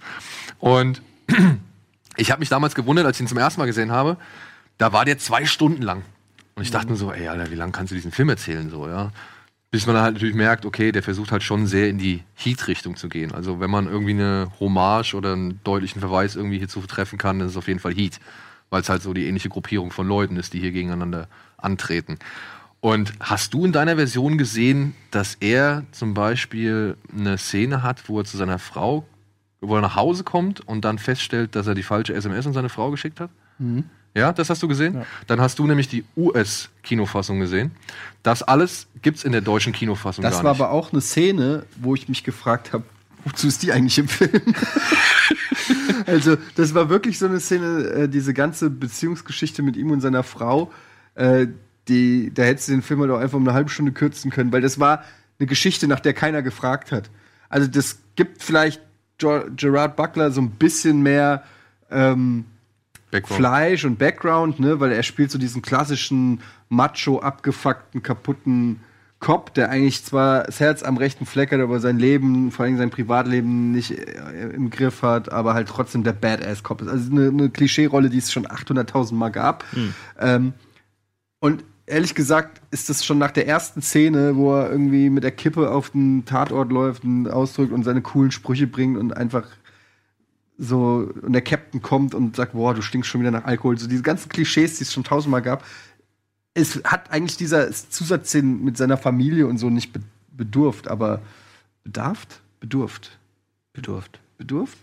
Du weißt es auch nicht sicher. Ich bin mir auch nicht hundertprozentig sicher. Bedarf. Bedurf. Das hat es nicht bedarf. Das hat es nicht bedurft? Ist Ich hätte es bedarft. jetzt auch bedurft gesagt, Bedurft. aber ich glaube, da hätte ich mich auch unwohl mitgefühlt. Wie auch immer. Jedenfalls ähm, hätte es das nicht gebraucht. Und ähm, ist halt drinne. Naja, gut. Aber weißt du, was jetzt das Lustige ist? In der Unrated-Fassung ist eben diese Szene, ja, wo du gesagt hast, die braucht man nicht unbedingt, die ist noch bevor, also die wird in der Unrated-Fassung noch vorher gezeigt, noch bevor er zu diesem Tatort kommt und da halt über den Tatort latscht und Kippe raucht und den Typ da der vom FBI so an, anmotzt und so weiter. Also da ergibt es so gesehen schon ein bisschen mehr Sinn, was er da, dass er da angepisst ist und sich so wie so ein Aso so verhält, ja. Äh, weil sie die Szene in der Unrated-Fassung, wie gesagt, noch, also ganz zu Beginn des Films zeigen. In der Kinofassung kommt die erst nach einer halben Stunde. Und da hat er schon irgendwie divers den Aso raushängen lassen, so, ja. Deswegen fand ich die Unrated-Fassung so gesehen ein bisschen interessant. Aber dann sieht man in der Unrated-Fassung auch nochmal eine Szene, die dann halt überhaupt nicht dazu passt. Weil da siehst du nämlich, dann entführen sie irgendwann einen Typen, den sie als Spitzel in die Gangstergruppe da irgendwie oder integrieren wollen. Und dann siehst du, wie der auf dem Bett aufwacht, weil sie ihn entführt haben. Und dann kommt Gerald Butler aus dem Klo raus mit einer Nutte. So. Ja, und dann denkst du halt so, okay, Typ, du hast gerade Stress bei deiner Familie so. Und das Erste, was du machst, du entführst einen Typ und gehst mit einer Prostituierten aufs Klo so. Ja, also ergibt auch nicht wirklich viel Sinn. Nichtsdestotrotz möchte ich eine Lanze für diesen Film brechen, weil ich fand den wirklich unterhaltsam. Ich habe den gern geguckt, der war gut inszeniert. Die Macho-Typen sind halt Macho-Typen, wie man sie schon tausendmal gesehen hat. Ähm, man sagt halt auch gerne, es ist irgendwie die Testosteron-Version von Heat und so. Aber für mich hat es funktioniert. Es ist ein Heißtraub mit da drin, es ist ein, ein richtig schöner äh, Shootout mit drin, also eine richtig schöne Schießerei, die gut in Szene gesetzt worden ist. Der sieht sehr wertig aus. Der sieht auf jeden Der ist Fall, echt hoch, hochwertig produziert und Gerard Butler macht das auch gut. Ja. Klar, das ist halt schon wirklich Macho-Kino, aber ähm, ja, wenn man da Bock drauf hat, kann man das machen. Aber ist jetzt, äh, also Aber man, ich sag mal so, im Action, im, Action. im Action-Thriller-Bereich hat man jetzt auch schon Schlechteres gesehen. das stimmt. Ja, und so für zu Hause kann man auf jeden Fall sich das Ding mal gerne reinziehen, gerne auch in den anderen beiden Versionen. Ich muss sagen, ich fand die Kinofassung auch nicht schlecht, also ja, die, die US-Kinofassung, die du gesehen hast. Ja, also ich, mich hat das jetzt nicht so gestört, aber ich kannte halt auch die Kurzfassung vorher schon. Ja, könnt ihr gewinnen? Einfach eine E-Mail an Stichwort Männerkino. Männerkino, genau. an kinoplus.rockwiens.tv schicken und ja, bitte mit Adresse, dann kommt das Ding auch so schnell wie möglich zu euch. So, jetzt habt ihr die Wahl. Wollen wir ein paar News abhandeln oder willst du noch mal über einen weiteren Film sprechen? Ja, dann machen wir noch einen Film. Ja? Ähm, ich glaube, den, den kennst du ja auch. Und ich habe noch einen zweiten äh, Film mitgebracht für euch. Und ich dachte mir, um so ein bisschen das auszubalancieren zwischen 99 Homes, wo man so richtig runtergezogen ist, so richtig, man hat die harte Kante der Realität erlebt, dann einfach mal einen schönen Film fürs Herz. Und zwar habe ich mitgebracht Marion Max. Das ist ein schöner, emotionaler Film, der ans Herz Knet- geht. Animations- Dieser schwarz-weiß Knetfilm. Hast du den mal gesehen? Ja. Das ist ein schöner Knetfilm äh, mit der Stimme von dem äh, leider verstorbenen Philip Seymour Hoffman in der Rolle des Max. Und es ist wirklich äh, herzallerliebst. Es ist ein wunderschöner Film. Knete sehr, sehr niedlich, irgendwie mit wahnsinnig vielen äh, Details, wie man das kennt. Es geht um eine äh, Brieffreundschaft zwischen Mary und Max. Mary ist eben sehr einsam, findet keinen Anschluss. Irgendwie niemand will mit ihr spielen und alle ärgern sie nur, wenn man hier sieht. Und sie sucht sich den äh, Brieffreund und schreibt einfach willkürlich eine Person in New York an und das ist dann eben Max. Und es ist ein alter Herr und beide haben eben so ein bisschen ihre Probleme, sind so ein bisschen soziophob, kommen nicht so richtig an. Er ist auch so äh, ein bisschen autistisch veranlagt, irgendwie hat viele Probleme, versteht nicht, was andere Menschen meinen und wollen. Und da entsteht dann eben diese Brieffreundschaft, dass sie sich eben hin und her schreiben und so über ihr Leben erzählen. Und es ist wirklich sehr ähm, ja, sehr emotional, sehr intim, sehr menschlich. Und ähm, beide sind so ein bisschen verloren und schwimmen so ein bisschen alleine in dem Meer der Welt herum und finden sich so ein bisschen und ähm, es ist wirklich sehr, sehr schön erzählt. Es gibt eben viel auch äh, Voice-Over-Strecken, wie gesagt, Philipp Seymour Hoffman erzählt ihn und es werden immer diese äh, Briefe gemacht und jeder erzählt so ein bisschen aus so einem obskuren Leben, irgendwie so ein bisschen Wes Anderson-mäßig. Irgendwie jede Figur hat irgendwie so einen gewissen Quirk und jeder ist irgendwie so ein bisschen merkwürdig und irgendwie alles ist so ein bisschen kontraintuitiv erzählt und äh, alles ist sehr detailverliebt. Aber es ist sehr, sehr schön und es ist wirklich äh, was fürs Herz und ähm, man, man weint aus Freude und aus Traurigkeit gleichermaßen in diesem schönen Film. Auf jeden Fall. Ich möchte auch da nochmal auch vielleicht ähm, eine Lanze für die deutsche Synchronisation sprechen, weil die hat einen schönen Erzähler. Mhm. Weil das ist ja auch eine Erzählstimme, die das Ganze immer so ein bisschen kommentiert und halt auch berichtet, was in dem Leben der Einzelnen stattfindet oder wie hart das Leben eigentlich von diesen jeweiligen Personen ist, von Mary und Max. Also es sind ja keine schönen Umfelder, in denen die aufwachsen, Nee, oder beziehungsweise in denen die gezeigt werden. Und die Erzählerstimme, die deutsche, die ist echt so eine richtig schöne Märchenonkelstimme so, also richtig schön warm, da willst du dich, willst dich reinlegen in diese, in diese Stimme irgendwie und der, der macht das richtig gut meiner Ansicht nach. Also kann man sich auch auf Deutsch angucken, problemlos, ohne dass der Flair davon verloren geht oder die Wärme oder halt das Menschliche, was du eben so schön beschrieben Ja. hast. Also schöner auch, Film, schöner Soundtrack auch. ja, Also geht alles sehr ans Herz.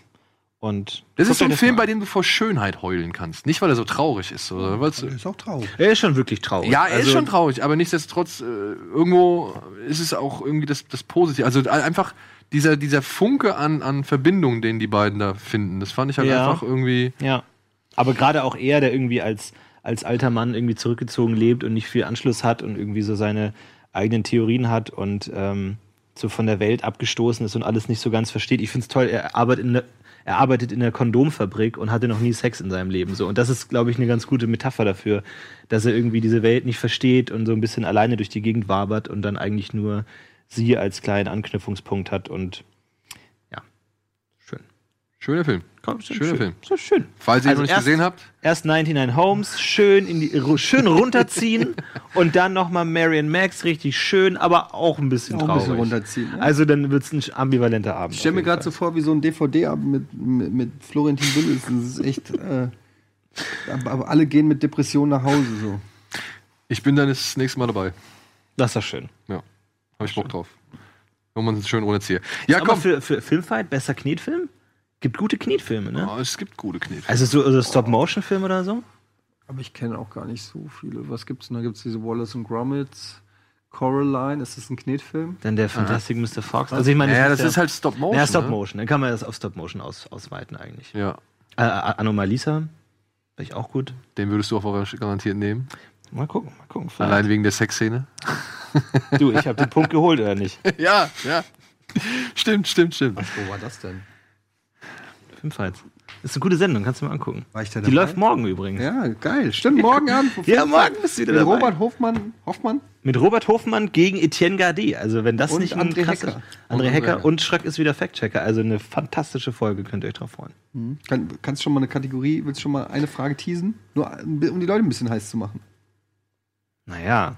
Wir wissen es als Zuschauer, wir wissen es ja eh, kann man den Leuten noch mal einen Happen hinwerfen, worauf die Bock haben? Ich sag mal so, neue Helden braucht das Land. Sehr gut. Aber wer wird es sein? Nicht die Helden, die wir brauchen, sondern die Helden, die wir verdienen. Morgen, Filmfights, 20.30 Uhr mit Etienne Gade. Ein Wahnsinns-Teaser. Und Florentin als Jurymitglied. Und ich muss an der Stelle wirklich noch mal sagen, dass ich finde, dass du es super machst. Also, Wirklich? Dankeschön. Ja, wirklich. Oh, das ist nett. Ja, wirklich. Danke, Eddie. Ist aber, eh, weißt ja, ein guter Typ. Danke. Guter typ. Gut, so, so viel Wärme, so viel Liebe.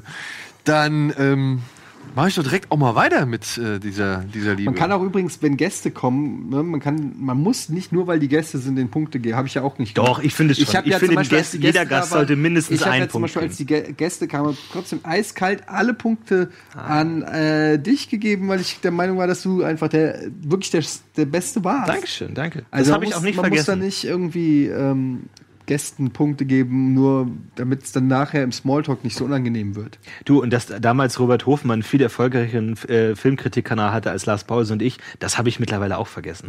Also das wird keine Rolle spielen morgen. Das ist ja völlig klar. Doch klar. Ja. So, Freunde, dann habe ich noch einen Film mitgebracht.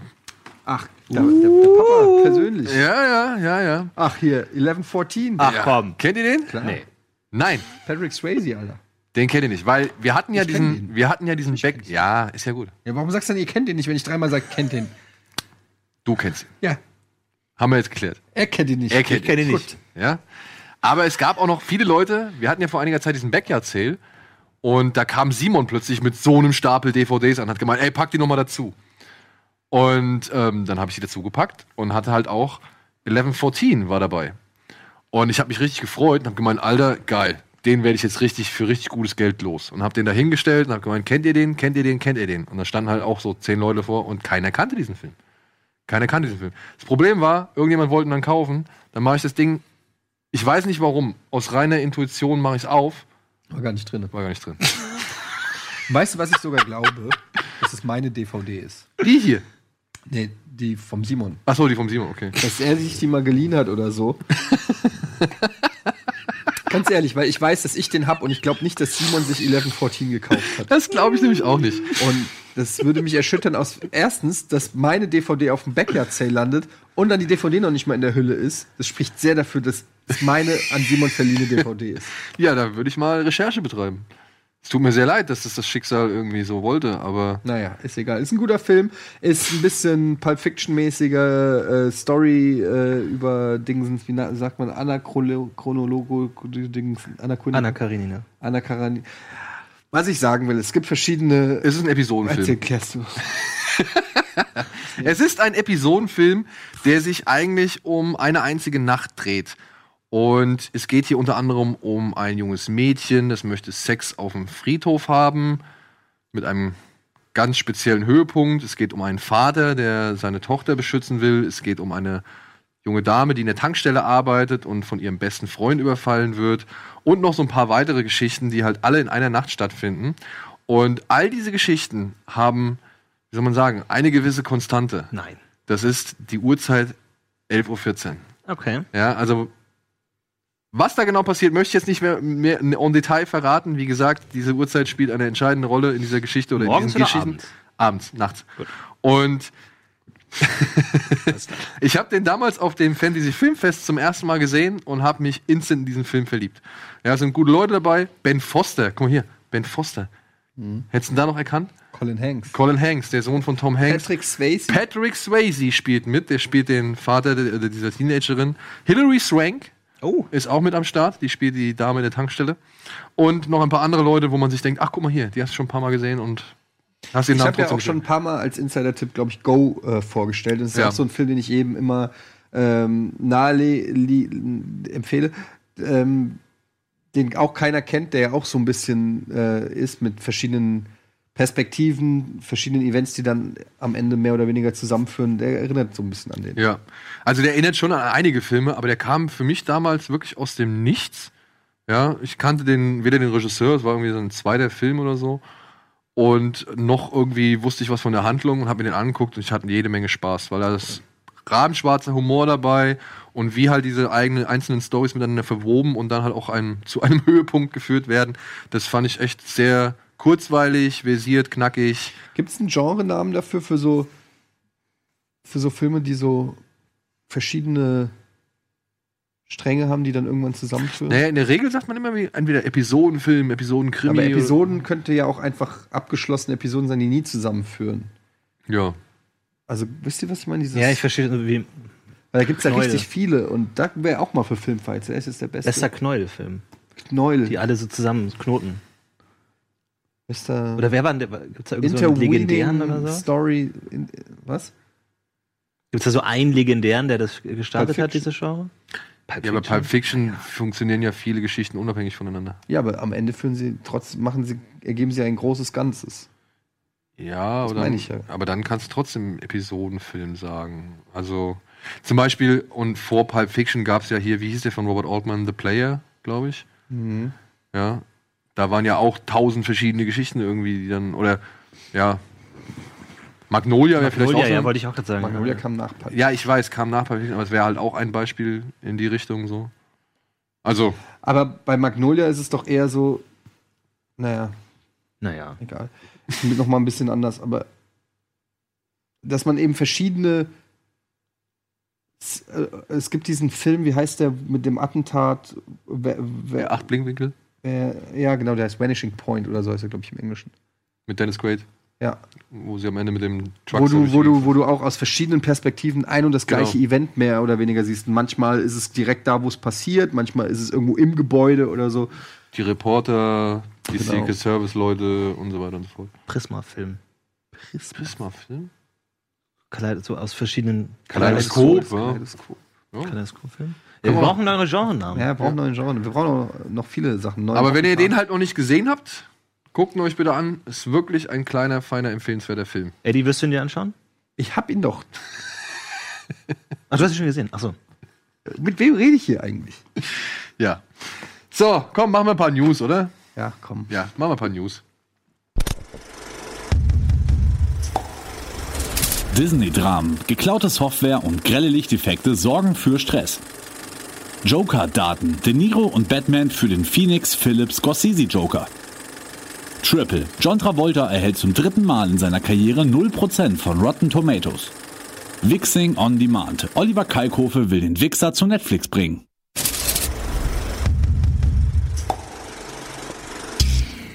Habt ihr das mitbekommen? Was? Ich habe es nicht verstanden. dass, ähm, ja, was Herr Kalkofe jetzt auch per Twitter, sag ich, ein bisschen bekannt gemacht hat und ähm, Als Serie oder neue Filme? Ja, es ist so, er ist offen, sagt er. Ja, also er möchte. Das ist aber Netflix. Das ist die, das ist die News. Oliver Kalko ist offen für Neues.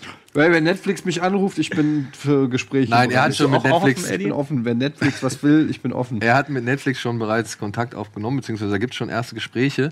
Er weiß halt nicht, ob es ein dritter Film werden soll oder halt, ob es. Aber wer soll ihm das denn sagen? Das muss er doch wissen. Das kommt drauf an, was Netflix halt, denke ich mal, möchte und ihm anbietet. Ja, okay. Ja, es sollten ja ursprünglich mal drei Wixer-Filme kommen. Triple Wix war ja immer wieder als großes Ziel angelegt, oder beziehungsweise die Trilogie sollte auf jeden Ich Fall glaube, ich habe keinen davon geguckt. Habe ich den ersten, habe ich vielleicht geguckt, aber ich bin mir nicht sicher. Ja, und das kannst du jetzt nachholen, Olli denn Dittrich, ne? beide Filme sind jetzt auf Netflix erhältlich. Aber irgendjemand hatte doch keinen Bock mehr nach dem zweiten, oder? Bastian Pastewka. Pastewka war es, genau. Genau. Bastian Pastewka ist ausgestiegen, deswegen ist bisher nie ein dritter Film zustande Genau. gekommen. Ich könnte einspringen. Eddie ist offen. Eddie ist offen. News, Eddie ist offen. Ich bin offen, ich spring ein für Pastewka. Bam. Macht's doch mal endlich. Traut sich doch mal jemand. Aber hättest du Lust, bei so einer Klamotte mitzuspielen? Alter, was für eine Frage. Das ist eine ernst gemeinte Frage. Ich habe gerade versucht, mich äh, in das neue Projekt von Gunnar reinzuklagen, wo ich noch nicht mal weiß, was es ist. Da fragst du mich, ob ich Bock habe, bei Kalkofe im Wichser mitzuspielen. Aber da sind die Genrenamen. Eine schöne Klamotte einfach. Klamotte. Das ist eine klassische Klamotte. Ja, ist doch so, oder nicht? Ja, du, ich habe dir nicht widersprochen. Wie findet ihr die Wichser? Also, hast du die Wichser-Filme gesehen? Den ersten habe ich gesehen, den fand ich ganz okay. Aber den zweiten muss ich mir dann auch nicht mal anschauen. Ja.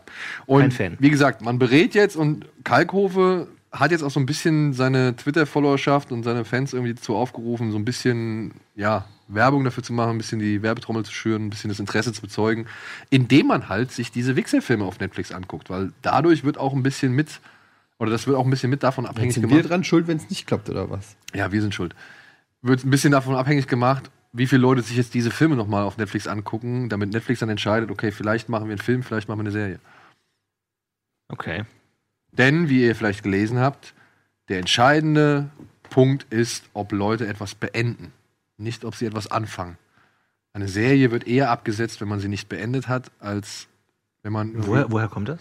Das ähm, gab jetzt von, ich glaube, so Vulture war das, die waren wohl in der Firmenzentrale von. Aber Moment, eine, ab, eine, eine fertige Serie kann man ja nicht mehr absetzen. Ja, Aber oder nicht mehr fortsetzen, ob es weitergeht. Weil ziemlich viele Leute verwundert waren zum Beispiel darüber, warum Everything Sucks abgesetzt worden ist. Oder Miss Dynamite, die halt ziemlich viele gute Kritiken bekommen haben von ja, den Kritikern wie halt auch vom Publikum. Ja, weil halt keiner geguckt hat. Genau, weil es halt Aber- keiner beendet hat. Sowas veröffentlicht. Ich dachte, die sind immer sehr ähm, Ja, das ist, zurückhaltend, was diese Algorithmus Die Quoten und so, gibt, ne? äh, ähm, die Quoten und so, da geben sie nach wie vor keinen, keinen Everything, Einblick. everything, everything sucks. Das war, Das war diese 90er ja, Teenie-Serie. das habe ich genau 15 Minuten ausgehalten, dann ging es nicht mehr. Warst du auch so abgeschreckt von dieser ersten Schulszene, wo sie original alle Items aus den 90ern einmal verbaut haben? Ja, Slime und, und es so? war alles so, es war auch alles so. Ich habe die geguckt und habe gedacht, nach 13 Tapes of Death. Death habe ich gedacht so, Alter, ich habe keinen Bock mehr auf Teenie-Probleme. So, ich die, und ich Außer mein- das Karate Kid bei Universum. Karate Kid ist es mit einem gewissen Humor so, da, da ist es mit einer gewissen Selbstironie und da ist es eine Persiflage. Aber wenn sich's zu ernst nimmt, habe ich mir gedacht, nee, okay, andere Zielgruppe ist aber halt einfach nichts mehr für mich. Ich brauch's nicht mehr sehen, dass A in B verliebt ist und B ist so unglücklich, weil A nicht zurückschreibt und so. Halt die Fresse, ist nicht mehr meine Lebensrealität. Ist einfach nicht mehr meine. Ich brauche aber auch, abgesehen davon, brauche ich auch keine Filme mehr von Pärchen, bei denen es nicht klappt, von Verheiraten, bei denen es nicht mehr klappt, von stressigen Kindern, wo Eltern in der Nacht äh, mit strubbeligen Haaren aufwachen. Ähm, brauche ich auch nicht mehr. Welche Filme willst du? Serien, wir waren noch bei Serien. Aber Was, was willst du denn sehen? Welche Serien willst du? Worauf hast du Bock? Ich kann mir Rick and Morty kann ich mir geben. Okay. Das ist weit weg von allen Realitäten. Das Einzige, was dir noch Spaß macht. Das ist wirklich so. Äh, Jetzt hier diese Disney-Serie wollte ich mir geben, die neue. Falls, wie heißt sie? Gravity Falls. Gravity Falls. Das wollte ich mir geben, das habe ich, äh, da habe ich ein bisschen Lust drauf. Ist aber auch wieder jetzt ein Cartoon. Ähm, so von realistischen Serien hat mich in letzter Jahr Cobra Kai war gut. Atlanta war gut.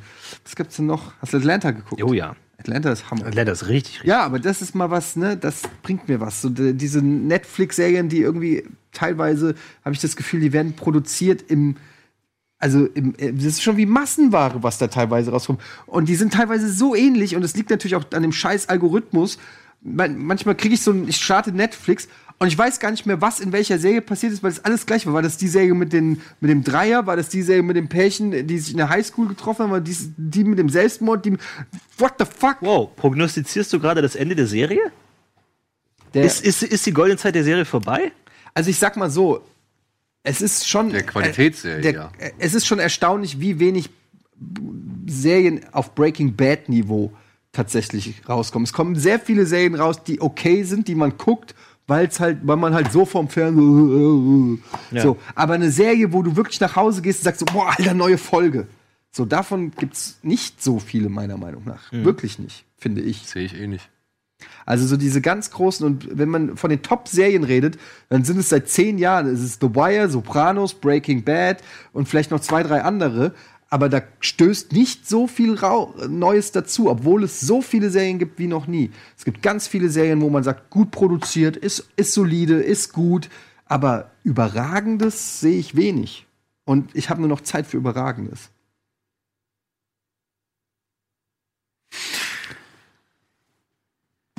Das, ich versuche die Überleitung zur Werbung zu finden, aber ist egal. Wir machen einfach Werbung. Überragende Werbung. Jetzt.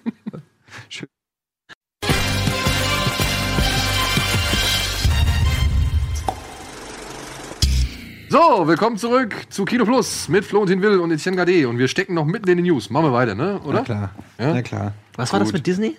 Disney hat gerade, ist echt, also, was soll ich sagen? Amerika und Disney, ne, sind halt, äh, ist eine ziemlich äh, breit gefächerte Beziehung. Unter anderem gibt es bei Incredibles 2 eine Szene, und die kann ich, das kann ich bestätigen, da gibt es doch sehr grelle Lichteffekte. Ja? Ah ja. Da ist jemand in eine Art Lichtkammer eingesperrt oder so und da flackert es halt wirklich krass. Bam, bam, bam, bam, bam. Und jetzt hat halt eine Dame, die sich mit dem Thema so ziemlich also intensiv auseinandersetzt, die halt auch irgendwie Studien und so weiter die ganze Zeit irgendwie veröffentlicht oder was weiß ich, die hat halt gesagt, ey Leute, es könnte für Epileptiker und so weiter gefährlich werden. Ja. Und dann kam direkt ein Twitter-Kontakt, der heißt, äh, warte mal, irgendwie Disney doesn't care about äh, hier irgendwie beeinträchtigte Leute, so Okay. irgendwie sowas, ja. Und hat gesagt, ja, I can confirm on that, er wäre aus dem, äh, man musste ihn aus dem Kino tragen. Ja, Ah, weil er in. Ohnmacht gefallen ist und aufgrund eben dieser grellen Lichtreflexion. Ja. Und jetzt haben Gab's sie doch schon mal bei Pokémon dem Film, glaube ich, oder so. Genau, bei dem, bei dem ersten Pokémon, glaube ich, Mhm. war das, wo Ja, die ja. Kids dann irgendwie. Da gab es auch die Sims- Simpsons-Folge darüber. Ja, Ne? genau, wo Pikachu kam und Ja, ja, genau. die Kinder in Wahrheit vernichtet hat. Was eigentlich schon ganz geil ist, dass Pikachu tatsächlich es schafft, sein Skill in die echte Welt zu übertragen. Vor allem, habt, habt ihr die Szene mal gesehen? Wie, wie YouTube, lächerlich ja. diese Szene ist. Es ist einfach wirklich, als würde man bewusst versuchen, Epi Epileptiker auszuschalten. So, hier kommt Pikachu. Zap, zap, zap, zap, zap, zap, zap, zap, zap. Einfach so, was ist jetzt los? also großartig. Also, Ja. natürlich Und äh, schwieriges Thema, natürlich, ja. Aber Großartig und tragisch. aber, aber gibt es denn nicht da, da einfach so eine, so eine ähm, Datenbank für Epileptiker, dass sie eine Liste haben, welche Filme könnten gefährlich werden? Naja, also ich gut. meine, da gibt es ja Organisationen, die sich um sowas kümmern. Das Problem ist ja, dass Disney jetzt nicht davon ausgegangen ist, dass das so ein bisschen problematisch für eben gewisse Ah ja. Krankheitsbilder Also, dass irgendwie die sein besser kann. drauf aufpassen sollen, dass sowas Die sollten halt einfach besser drauf aufpassen. Und jetzt sind halt schon die ganzen Kinokettenbetreiber halt hingegangen und haben halt. Ja. Ich raff's nicht. Warum? Ist egal. Die Kinokettenbetreiber haben jetzt angefangen, halt Warnschilder aufzustellen oder beziehungsweise aufzuhängen. So blinkende Warnlichter einfach.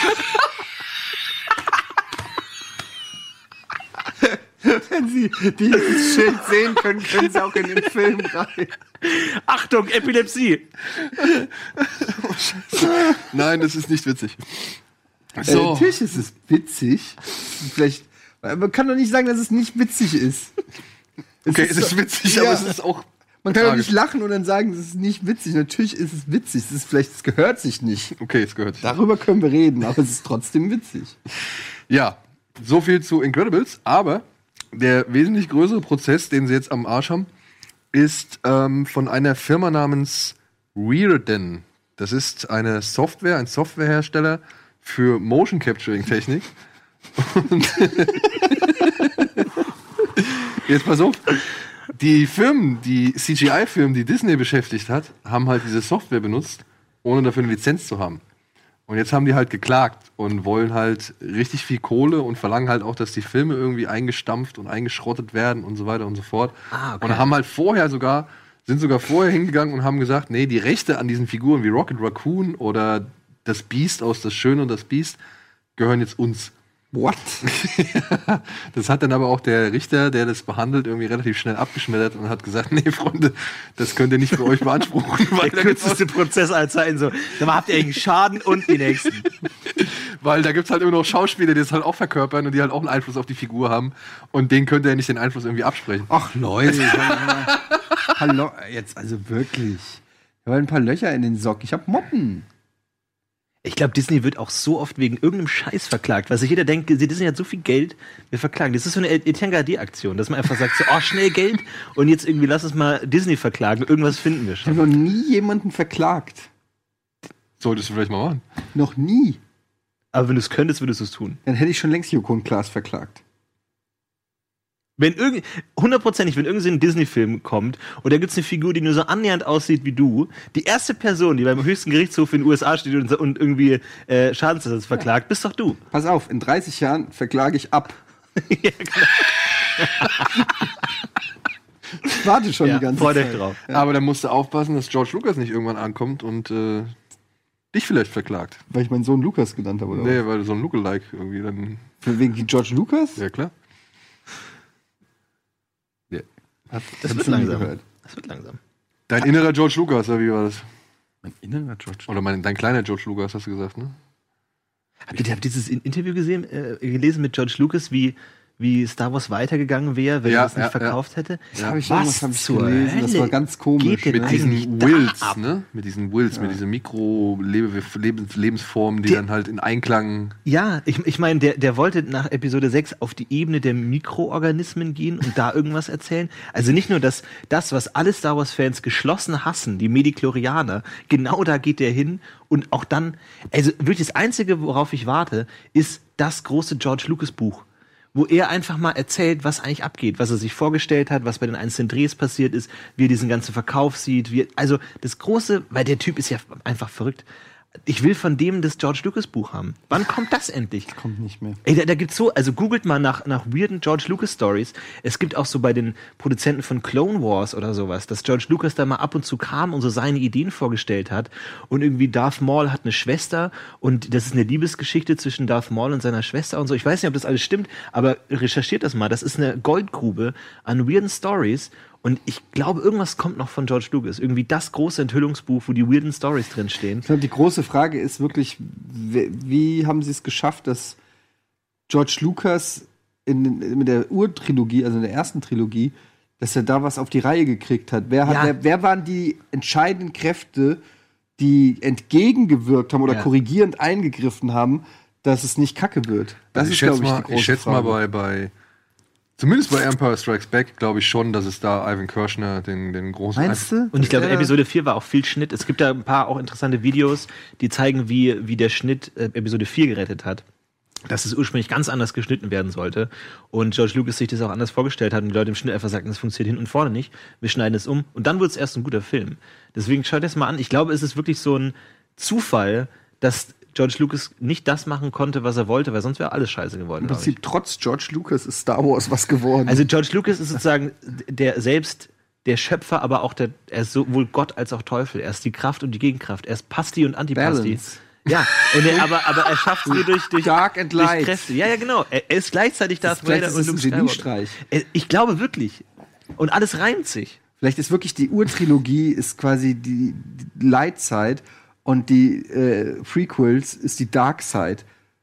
Aber, aber die. Frage ist, was jetzt kommt. Und er, er erzählt ja auch, dass er nach der na, nach Ep- Episode 3 hatte, Up- äh, so, so, wollte er so äh, eigene private experimentelle Filme drehen. Als er mal gefragt wurde, was machst du so den ganzen Tag? Ja, ich drehe gerade Filme, die nie jemand sehen wird, so experimentelle Filme. Und ich auch denkt, was ist da los? Naja, gut, Irgendwas du dir- kommt da noch. Wenn du dir 11, 1138 anguckst, ne? Also, Ja, also aber das, was meint der damit? Also irgendwas, irgendwas kommt da noch. solange nichts weiter rumkommt wie dieser komische Flieger-Weltkriegsfilm, ist doch alles okay. Was eigentlich mit ähm, dem, dem neuen Film von Peter Jackson? Habt ihr den schon? gibt- Den Mortal Engines? Ja, ja. Also wir haben den Trailer letzte Woche gezeigt. Ah, so. okay. Aber was Fakt ist, es kommen ja erstmal keine Spin-offs mehr, ne? Also, beziehungsweise die Star Wars Stories sind jetzt erstmal auf Eis gelegt. Ja? Ja, also das ist jetzt wohl Ja. Durchgesickert, dass da. Boba Fett kommt auch nicht, oder was? Halte ich auch nicht für die Aber das Ding ist ja, also das ist halt auch so ein bisschen komisch, ne? Weil die haben ja, von Disney-Seite gab es ja nie ein offizielles Statement dazu, was jetzt als nächstes kommt. Ob jetzt Obi-Wan kommt oder Boba Fett. Das sind ja nur so offene Geheimnisse, die alle in die Welt tragen und von denen aber keine so eine hundertprozentige Bestätigung hat. Aber offenbar hat man jetzt wohl gesagt, dass erstmal keine weiteren Star Wars Stories geplant sind. Ja. Was bei Obi-Wan wohl doch einige enttäuscht, weil das war wohl etwas, das sie. Können die Aber es kommt auch eine Serie von den Game of Thrones Machern. Es wird aber eine Filmserie, ne? Also wenn ich das richtig verstanden Wie eine habe. Filmserie. Nee, nee, nee. Serienfilm. Wie eine Filmserie. Was ist eine Filmserie? naja, dass es halt mehrere Filme sein werden. so. Nee, so wie ich das verstanden habe, ist eine Fernsehserie. Ja? Moment. Eine Game of Thrones Fernsehserie? Nein, Das ist eine ja Star unglaublich. Wars. Eine Ach, Star eine Wars. Star Wars, weil du Game of. Thrones gesagt. Von den Ach Game of ah, Thrones ja. Machern. David Benioff Eine und Star Wars Serie. Dings. Weiß. Weiss. JB, J, JB Weiss. Und eine Herr der Ringe Serie gibt's auch noch. Mhm. Genau, die kommt von Amazon. Also vielleicht sind die Serien noch nicht tot. Nee, ich sag, die tot nicht, aber es ist die Frage, ob die überragend werden. Ich habe nur noch Zeit für überragend. Apropos, haben wir noch Zeit für überragende News? Ja, überragend, wer weiß es. Joker? Ähm, Die Batman News. Batman, das würde dich vielleicht interessieren. Es ist ja angekündigt worden, dass ein Joker-Film mit Joaquin Phoenix kommt. Ehrlich, das wusste ich gar nicht. Ja. Aber kannst du Ich habe den. Zwinker gesehen. Bitte? Kannst du mal aufdröseln, weil es hieß doch auch, es geht weiter mit Jared Leto. Es geht auch weiter mit Jared Leto. Das hängt jetzt alles, das ist echt wirklich kompliziert, weil es gibt halt auch diesen Batman-Film von Matt Reeves. Und mit dem weiß man jetzt so wirklich, also was bekannt wohl ist, dass der Matt Reeves einen Drehbuchentwurf vorgelegt hat vom ersten Akt des Films, der in den jungen Jahren von Batman spielen soll. Ja, das heißt, man bräuchte auch einen jüngeren Batman. Ich, also ich muss weiter ausholen, es tut mir leid.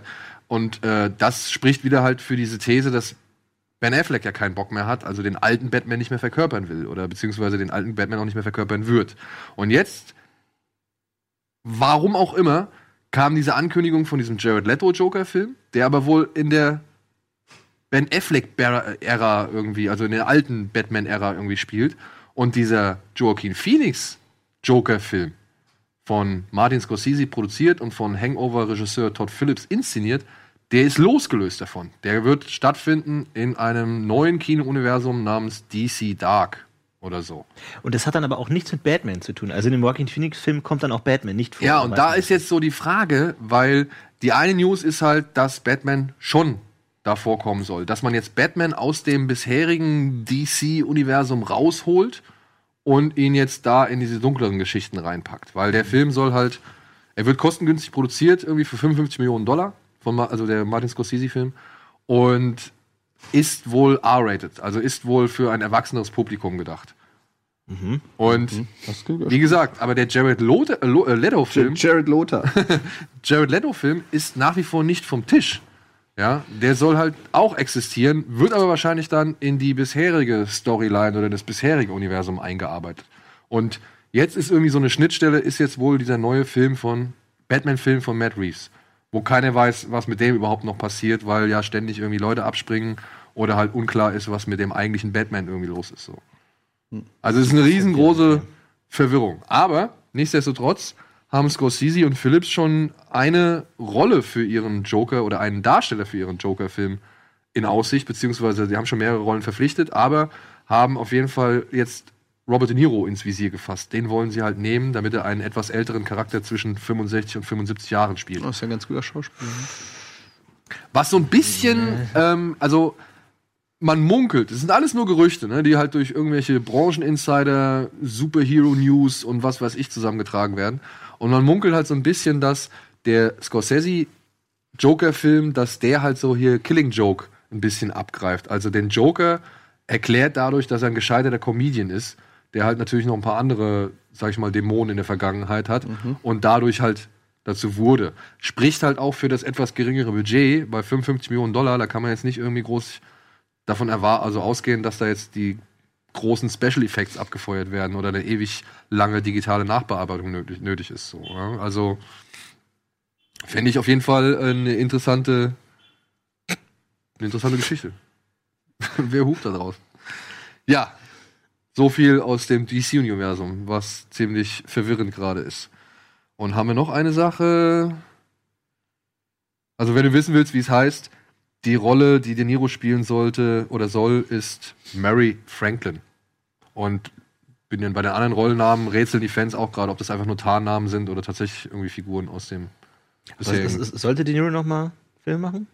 Naja, er macht ja jetzt auf jeden Fall noch mit ähm, Al Pacino und Scorsese den The Irishman für Netflix, wo es um diesen Killer geht und dessen Geschichte, beziehungsweise Jugendjahre.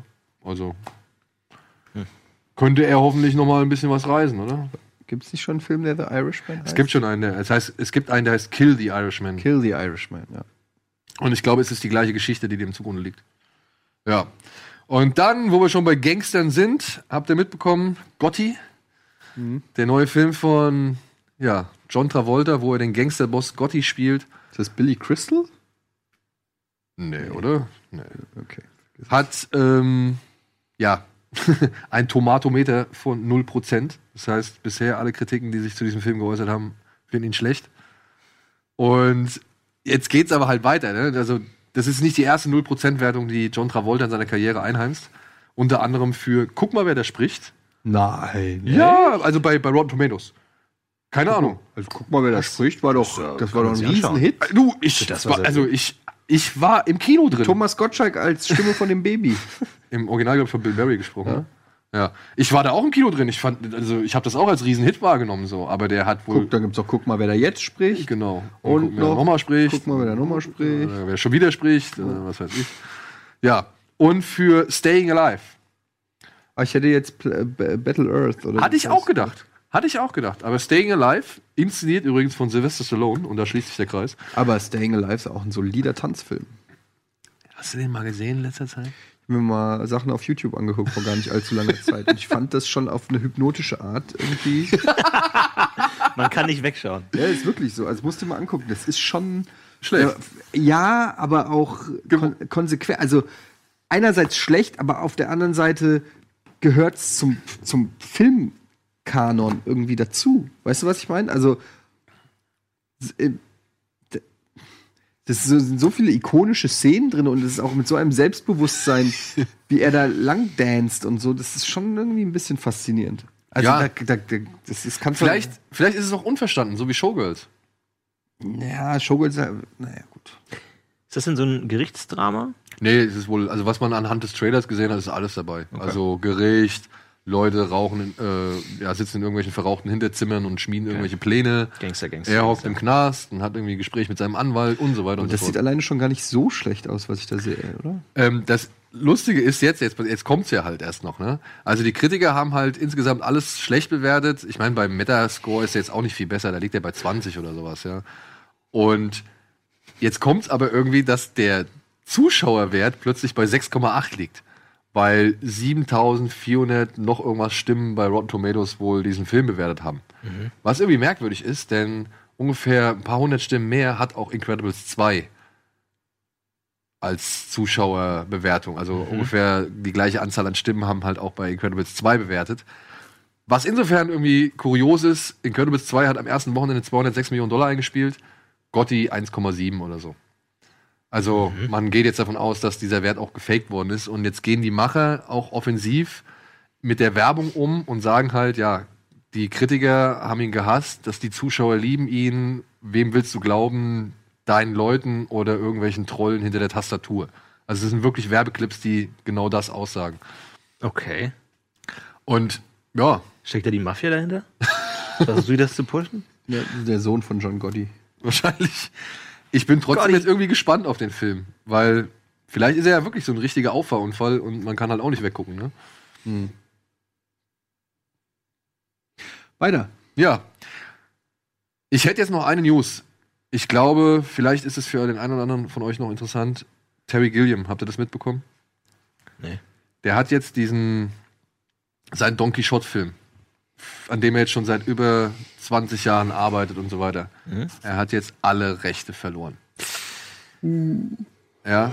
Und die Firma, also das zur Erklärung, es gab eine Produktionsfirma, mit der hat sich Terry Gilliam eingelassen und wollte diesen Film produzieren. Aber laut Terry Gilliam haben die halt nicht die nötigen Gelder zur Verfügung gestellt, die er für diesen Film braucht.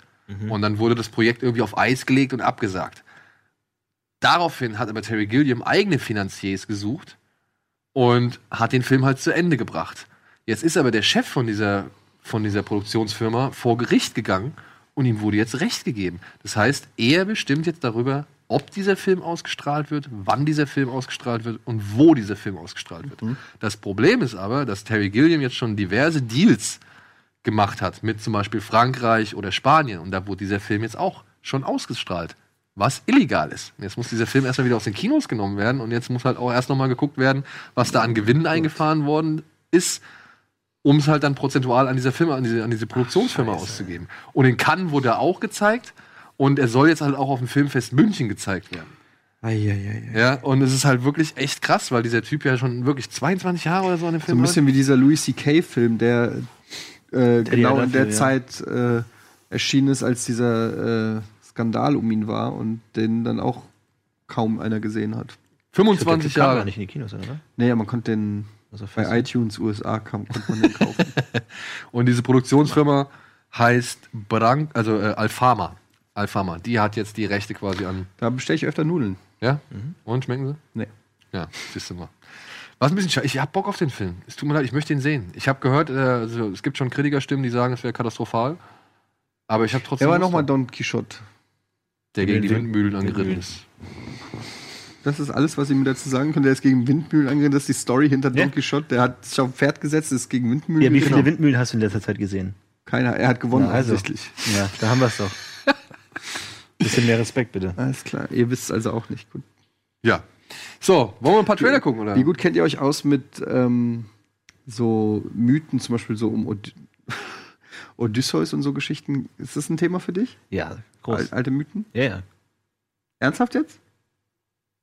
Geht so. Ich war mal richtig, richtig interessiert dran. Ja, aber dann eher Griechisch, Griechisch oder Ja, ja, Römisch? griechisch. Also dieser ganze Scheiß mit hier, ich gehe ins Labyrinth und spann den Faden und dann käme ich gegen den Stierkopf und dann werde ich irgendwie vom Vater von der Klippe geschmissen und den Hirsch gab's doch abgeknallt. auf, auf BR Alpha oder sowas immer so diesen einen äh, Mythologie-Typen, der das erzählt hat. So ähnlich wie Harald Lesch, nur halt nicht so sympathisch wie Harald Lesch und halt nicht über Physik, sondern über griechische Mythologie. Aber da gibt's glaube ich, noch auf YouTube oder Mediatheken, guckt mal. Ähm, ich weiß nicht mehr genau, wie der heißt, aber der erzählt dann so über einen Gott in einer Stunde und erzählt dann alles. Und wenn du das interessant findest, dann ist es auch interessant. Die Frage ist halt, ne, was dann für Infos da reinkommen. Also ich find's halt geiler, wenn Herkules irgendwie die Stelle ausmistet, weil er irgendeinen Staudamm kaputt schlägt oder den Löwen enthauptet und sich das Fell überzieht und so weiter. Mhm. Und nicht irgendwie vielleicht, ja, weiß ich nicht, was er dann erzählt, dass der zu dem gelaufen ist und dem das gesagt hat und daraufhin beratschlagt wurde, dass, ah, der Gott existiert. Ja, ja. Weißt du, was ich meine? Mhm. Ja. Wollen wir mal einen Trailer gucken? Ich würde dir eigentlich gerne mal einen Filmtipp aufs Auge drücken. Du mir? Ja. Was denn? Ich hoffe, du kennst ihn noch nicht. Kennst du diesen Film? Dear Wendy. Nee. Dear Wendy. Da habe ich mir mal einen sehr polarisierenden Film rausgesucht. Ich mag den, aber es gibt Leute, die diesen Film abgrundtief hassen und die den richtig scheiße finden und auch verfehlt in seiner Aussage. Ist von Lars von Trier geschrieben worden. Er hat aber dann keinen Bock gehabt auf den Film und hat die Regie dem Thomas Winterberg überlassen, der unter anderem F- Idiot, nee, Fest, das Fest Ach ja, gedreht auch hat. einer von seinen Buddy- Genau, ne? also einer von den Dogma-Regisseuren. Ja. Und hier geht es um so eine, ja, schon so ein bisschen aus einer anderen Realität stammenden Kleinstadt, wo so eine Gruppe von Losern einen Waffenclub gründet. Ja, also der eine hat eine Waffe, Jamie Bell, und daraufhin entwickelt er eine gewisse Liebe und Faszination für diese Waffe. Er nennt sie dann daraufhin Wendy und schreibt ihr Liebesbriefe. Und er findet ein paar, ja, ebenfalls, ja, eher wie soll man sagen, vom Schicksal gebeutelte Menschen und Kollegen, die ebenfalls sich dieser Faszination hingeben und dann so ein richtig, so ein richtig krudes Regelwerk erstellen. Also sie feuern zwar ihre Waffe ab, aber beschließen halt die Waffe nie auf Menschen abzufeuern und so und fühlen sich plötzlich aufgrund der Tatsache, dass sie halt Waffen mit sich rumtragen und so eine Faszination für diese Waffen entwickeln, fühlen sie sich halt richtig stark und, und angesehen und können sich halt einfach viel selbstbewusster präsentieren als noch zuvor bis dann halt ein anderer Junge in diese Gruppe dazustößt oder ein neuer Junge und das Gefüge dann arg ins Wanken gerät, was dann halt auch ziemlich viele Konsequenzen für das Dorf oder für diese Kleinstadt hat. Und dann vor allem für den Sheriff, dargestellt von Bill Pullman. Wie gesagt, ist so ein bisschen Allegorie auf Amerika und die Waffenfaszination und den Umgang damit und das Elend, was damit erzeugt wird. Und das wurde von vielen Kritikern als zum einen zu plump angesehen und zum anderen auch mit rassistischen Tendenzen untersetzt. So. Ich kann diese Punkte nicht von der Hand weisen. Ich kann verstehen, wenn man so denkt.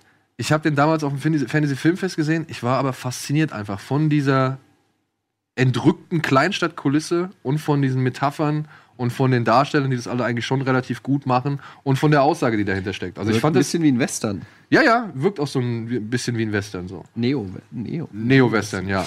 Und Ja, wie gesagt, der das ist durchaus, der ist durchaus ähm, polarisierend und provokant und wie gesagt, und hat die, hat die Meinung auch gespalten. Aber ich gehöre zu den Leuten, die den Film wirklich äh, genossen haben. Also ich fand den echt gut.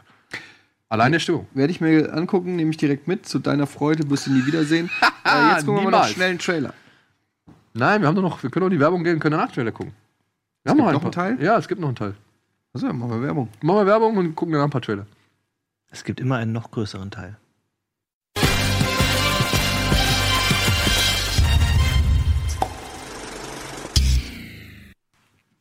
Oh, da sind wir schon wieder zurück und wollen die Zeit jetzt auch nutzen. Wir haben alles verlost, ne? Wir haben alles besprochen. Dann gucken wir jetzt ein paar Trailer. Gemeinsam schaffen wir das. Dreamworks kenne ich. Ist das der neue Robert Zemeckis-Film? Ja, What is all this? The world famous Marwin, Mark's art installation. So that's the guy. Yeah, it's right up there. Some Nazi thugs jumped him. It's a miracle he survived. I was a hell of a good artist, and now I can barely write my name. So my dolls have to tell a story. At your service, mademoiselle. Ey, I merkst just moved aber. in across the street. Is that all the details? Who are they? They are Nazis torturing Hoagie Why? because he's different. The women of Marwin protect me. You Produced by Judge Apatow. Just for you. Judge Apatow. Are all of the dolls people you know? Yeah. Everyone has a place here in Marwin. I just moved in across the street. So are you gonna go to the sentencing? You're a suffering human being. I want these guys to get more than just a slap on the wrist. It's important that you're there to look your assailant straight in the eye. I'm not really sure how to do this. When are you gonna man up and put an end to this crap? What are you Das ist ja mega die geile We're one and the same, pal. If I can be a hero, so can you. Maybe the dolls should stay in the car. Ey, das ist geil, dass der immer seinen Spieltrieb irgendwie noch mit schafft, in eine, Sch- eine Geschichte unterzubringen, oder? Like hell. Gotta Okay, den embrace Song hätten the sie sparen pain. können. It's the only way Mark's gonna heal. I got your back, Hoagie. Bottoms up, girls. What do you think this is? The Indy 500? Eigentlich könnte man den Trailer jetzt auch schon beenden.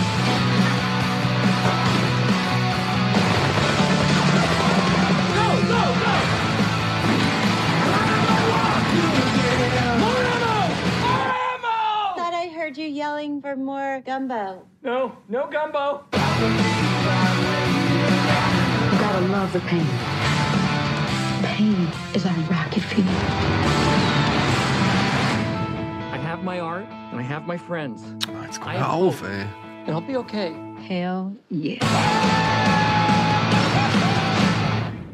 That's kind of violent. But Nur noch, nur noch 20 Nazis Minuten. Keine Ahnung. Na, aber guck mal, warum hörst du nicht irgendwie schon drei Szenen vorher auf? Ist, das- also hast doch jetzt echt nichts verpasst. Ja, ich bin noch nicht 100% überzeugt, aber ich finde es eine nette Idee und Robert Zemeckis hat natürlich bei mir Vorschusslorbeeren und deshalb ähm, Ich finde es nur schade, dass wenn du, wenn du einen Film hast über diese Puppen und dann Figuren, warum sind die dann CGI? Warum machst du es dann nicht Stop Motion? War Also es wenn- alles CGI? Ich glaube, also äh, manche auch die, die echten Puppen, aber wenn man in, in der Puppenwelt ist, war alles CGI. Ist doch schade. Ich meine, wenn du dann diese Romantik, dann er verliebt sich in die kleinen Figuren und das ist seine kleine Welt, warum dann nicht Stop Motion? Ist doch perfekt dafür. ja, Robert Zemeckis ist halt Dr. CGI. Ne? Also, Aber, aber auf ich der anderen Seite, keine Lust, mir äh, die Hälfte des Films in so einer PlayStation 2 Look anzugucken. aber auf der anderen Seite, ähm, ich weiß jetzt nicht, ob das vielleicht, ob das jetzt wirklich schon final ist oder nicht. Ne? Also müsste man halt vielleicht mal auf der großen Leinwand nochmal begutachten. Aber Stop Motion heutzutage ist aber auch verdammt gut geworden. Ne? Also muss man ja auch mal dazu sagen. Also ich, es Ja, gab, eben, deswegen. Ja, nee, cool, aber- Stop Motion wäre. Vielleicht ist es ja Stop Motion. Es sieht halt einfach nur so aus, als wäre es digital. Also, ja, weißt Weißt du, also das ja. könnte ich mir bei Robert Zemeckis halt auch vorstellen. Weißt du, was ich meine? Aber ich glaube schon, dass es auch eher Motion Capturing oder sowas in der Art ist, als, als Stop Motion. Naja. Ich will es nur nicht ganz verurteilen oder verdammen, jetzt schon im Vorfeld. So. Okay. Warum guckst du mich so streng an? müde. Müde? Hey, Eddie. Hey, wir wollen doch heute Abend noch abhängen. Ja, Mann, bis dahin habe ich am Mittagsschlaf gemacht. So, äh, hier, los, Trailer. It's the part of you that no one can see. The stuff I like about you isn't the stuff on the outside. What I like about you is the inside stuff. Ach, ist es dieses Kidding? Das ist diese Serie, oder? Das ist Jim Carrey-Serie? Ja, ja, genau. She left you because you're a pussy. Every pain needs a name. What do we think this one is called? You are not a real person. You are a man in a box. You're a trusted brand. Auf jeden Fall, Jim Carrey ist echt interessant, ne? Ein interessanter Typ. Bisschen crazy, aber sonst wäre er ja auch nicht interessant. Ach ja, genau, Michel äh, Gondry oder Gendry. Kidding. Mer merkt man auch so, ne? Ja, klar, das, die, die Bastelleidenschaft, ne? Die kommt halt immer wieder durch, ne? Ich, ich, ich bin nur nicht so ganz sicher bei Jim Carrey. Also. Also. Vor ein paar Jahren hätte ich gesagt, geil gekauft, alles cool. Aber inzwischen. Das könnte halt auch so eine Metapher für seinen Wandel sein, dass der Film ähnlich aufgeblasen und nichtssagend ist, wie das, was er jetzt momentan so von sich gibt. Es ist halt von den äh, Machern von hier Dings, ne? Äh, S- Spotless Mind. Ja. Und das ist natürlich ein fantastischer Film. Aber es, ist, es wirkt auch ein bisschen anstrengend. Ein bisschen zu sehr melancholisch, künstlerisch. Quirky. So Quirky, dieses so- alles so ein ist- bisschen. Bisschen drüber und oberflächlich, aber drunter sind wir dann doch alle Menschen, so das weiß ich nicht. Also, ich bin noch nicht hundertprozentig davon überzeugt, ob das was ist, was ich mir, was ich mir wirklich in meiner Freizeit angucke. Aber es ist sowas, wo man genau weiß, ist gut, kriegt gute Kritikerbenotung. Ich gucke lieber Cobra Kai zweite Staffel. also, so sehe ich das gerade so ein bisschen. So fühlt sich für mich an. Okay. Haben wir denn nicht noch irgendwie vielleicht so einen richtig schönen, trockenen Actionfilm oder so, mit dem Eddie hier nochmal glücklich. Need some help? Oh, Robert Redford? Old Man and the Gun. You know anything about cars? Soll der letzte Film von ihm sein. So, uh, Make it count. What did you say you do? Well, that's a secret. And why is that? Well, because if I told you, you probably wouldn't want to see me again. Who said I was going to see there. you again? Would you? Ist über 80, oder? Über 80? Well, let's take this place. Say it was a bank, and instead of that counter up there, that was really a teller's window, and you just walk in, real calm.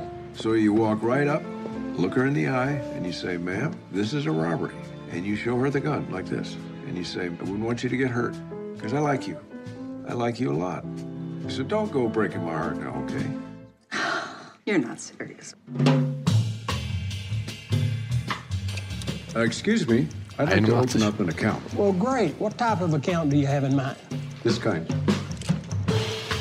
This kind. You said he was armed. He had a gun. Out of sight am So, Anfang well, he was also sehen. sort of a gentleman. He was very polite. He seemed like a nice enough fella. Look at that. Is he smiling? Five states, 93 robberies in two years. You think you can catch him? Casey Affleck, oder? I'd love to slap the cuffs on Ja. myself. So I hope I get the chance. Try another city, baby, another town. Spent his whole life locked up, except for the times that he broke out. Somebody should have told him to quit while he was in. Well, you find something you love. I'm following down. I'm exactly where I'm supposed to be. You're never exactly where you're supposed to be, are you? Now, whenever I close the door, I think, is this is the last time I'll ever have a chance to do whatever that thing was? You know what I do when the door closes? I jump out the window. Living is a gamble, baby. Loving's much the same. Gar nicht gesehen. Wherever. I sat down with him once and I said, Surely there's an easier way to make a living. This is basic. And he looked at me and he said, I'm not talking about making a living. Jetzt jetzt nicht mehr so richtig. I'm just talking about living. Wo- Die kam mir bekannt vor, ich konnte sie nicht einordnen.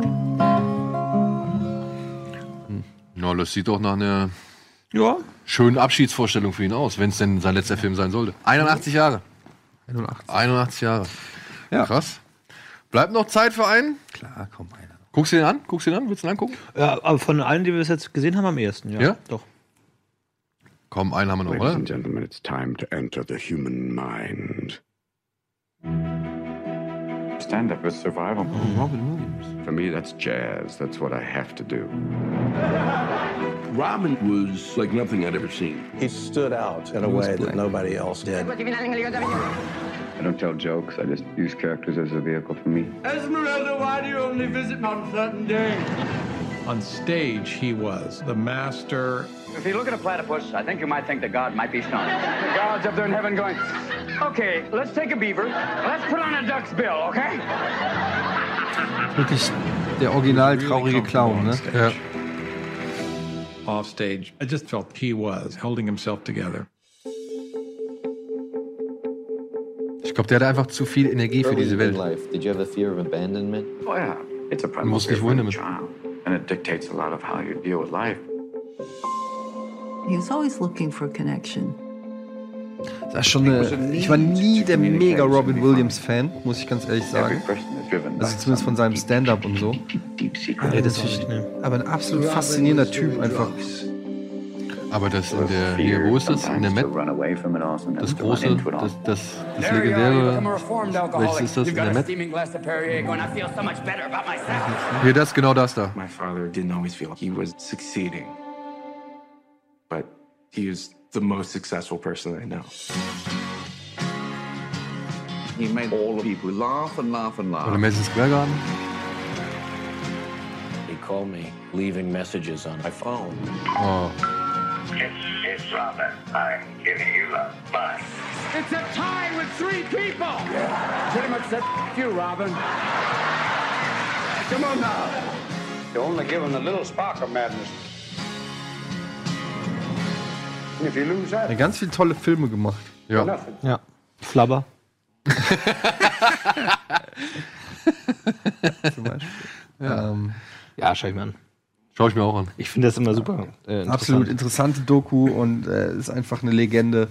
Vor allem, ich, wie, wie, wie schnell Stand-up verjährt. Ne? Also die ganzen alten Filme von Robin Williams kennt man ja, aber man schaut sich dann nicht die alten Stand-ups an. Also, Ja, wie gesagt, also ich habe alten Sachen, oder? Ich habe dieses, dieses legendäre Stand-up-Ding von ihm, ich glaube Madison Square Garden oder wo es war. Kennst das, du die Eddie Murphy Stand-Ups? Ja, das schon, aber das war es einfach so, als die besten aller Zeiten gehandhabt werden, aber jetzt so auch so. Also Aber auch ich so hab- Jim Carrey Stand-up oder so. schaut Naja, sich die sind an, aber auch ne? alle nicht so geil. Also zum Beispiel, was, was zum Beispiel sehr geil ist, habe ich auch auf DVD, sind die ähm, Richard Pryor Sachen. Hm, ja. Also, das sind dann schon so Sachen, wo man, also nicht alle Sachen und auch ein paar von George Carlin oder so.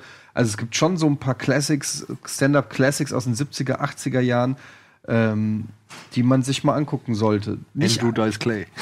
ja, ist jetzt nicht so mein Fall, aber generell, um auch mal zu sehen, wie, wie, wie Stand-up früher gemacht wurde, hat sich natürlich auch gewandelt und so, aber. Ich, ich meine, solche, Pryor die ganze Zeit geraucht auf der Bühne, ne?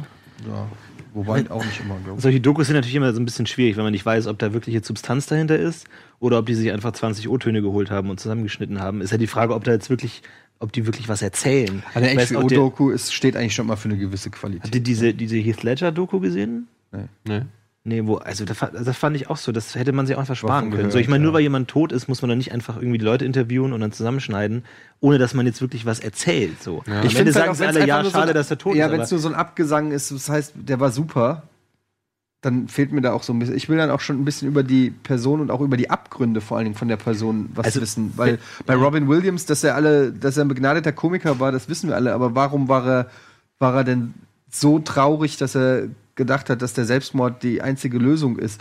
Das ist ja eigentlich das Thema, was mich dann bei so einer Dokumentation mehr interessieren würde, als ein Zusammenschnitt seiner Best-ofs sozusagen. Also mal gucken, aber. Aber wir werden es uns angucken. Aber Ja. nichtsdestotrotz gucke ich mir auch mal gerne einen Schauen wir Abgesang mal rein. Ja, einen Abgesang kann man sich auch schon mal. Zu, zu Robin Williams auf jeden Fall. Genau. In diesem Sinne, vielen Dank, Florentin. Ja, gerne. Vielen Dank für die Einladung. Immer Wir sehen uns ja gerne. spätestens morgen Abend. Ja, morgen Abend sitzen wir wieder so da. Ich freue mich sehr. Und Glückwunsch nochmal zum Warcraft. Ähm, Ding Danke. Eben, was eben gerade. Danke. Ist nett, dass du dran gedacht hast, Gerne. Eddie. War beeindruckend.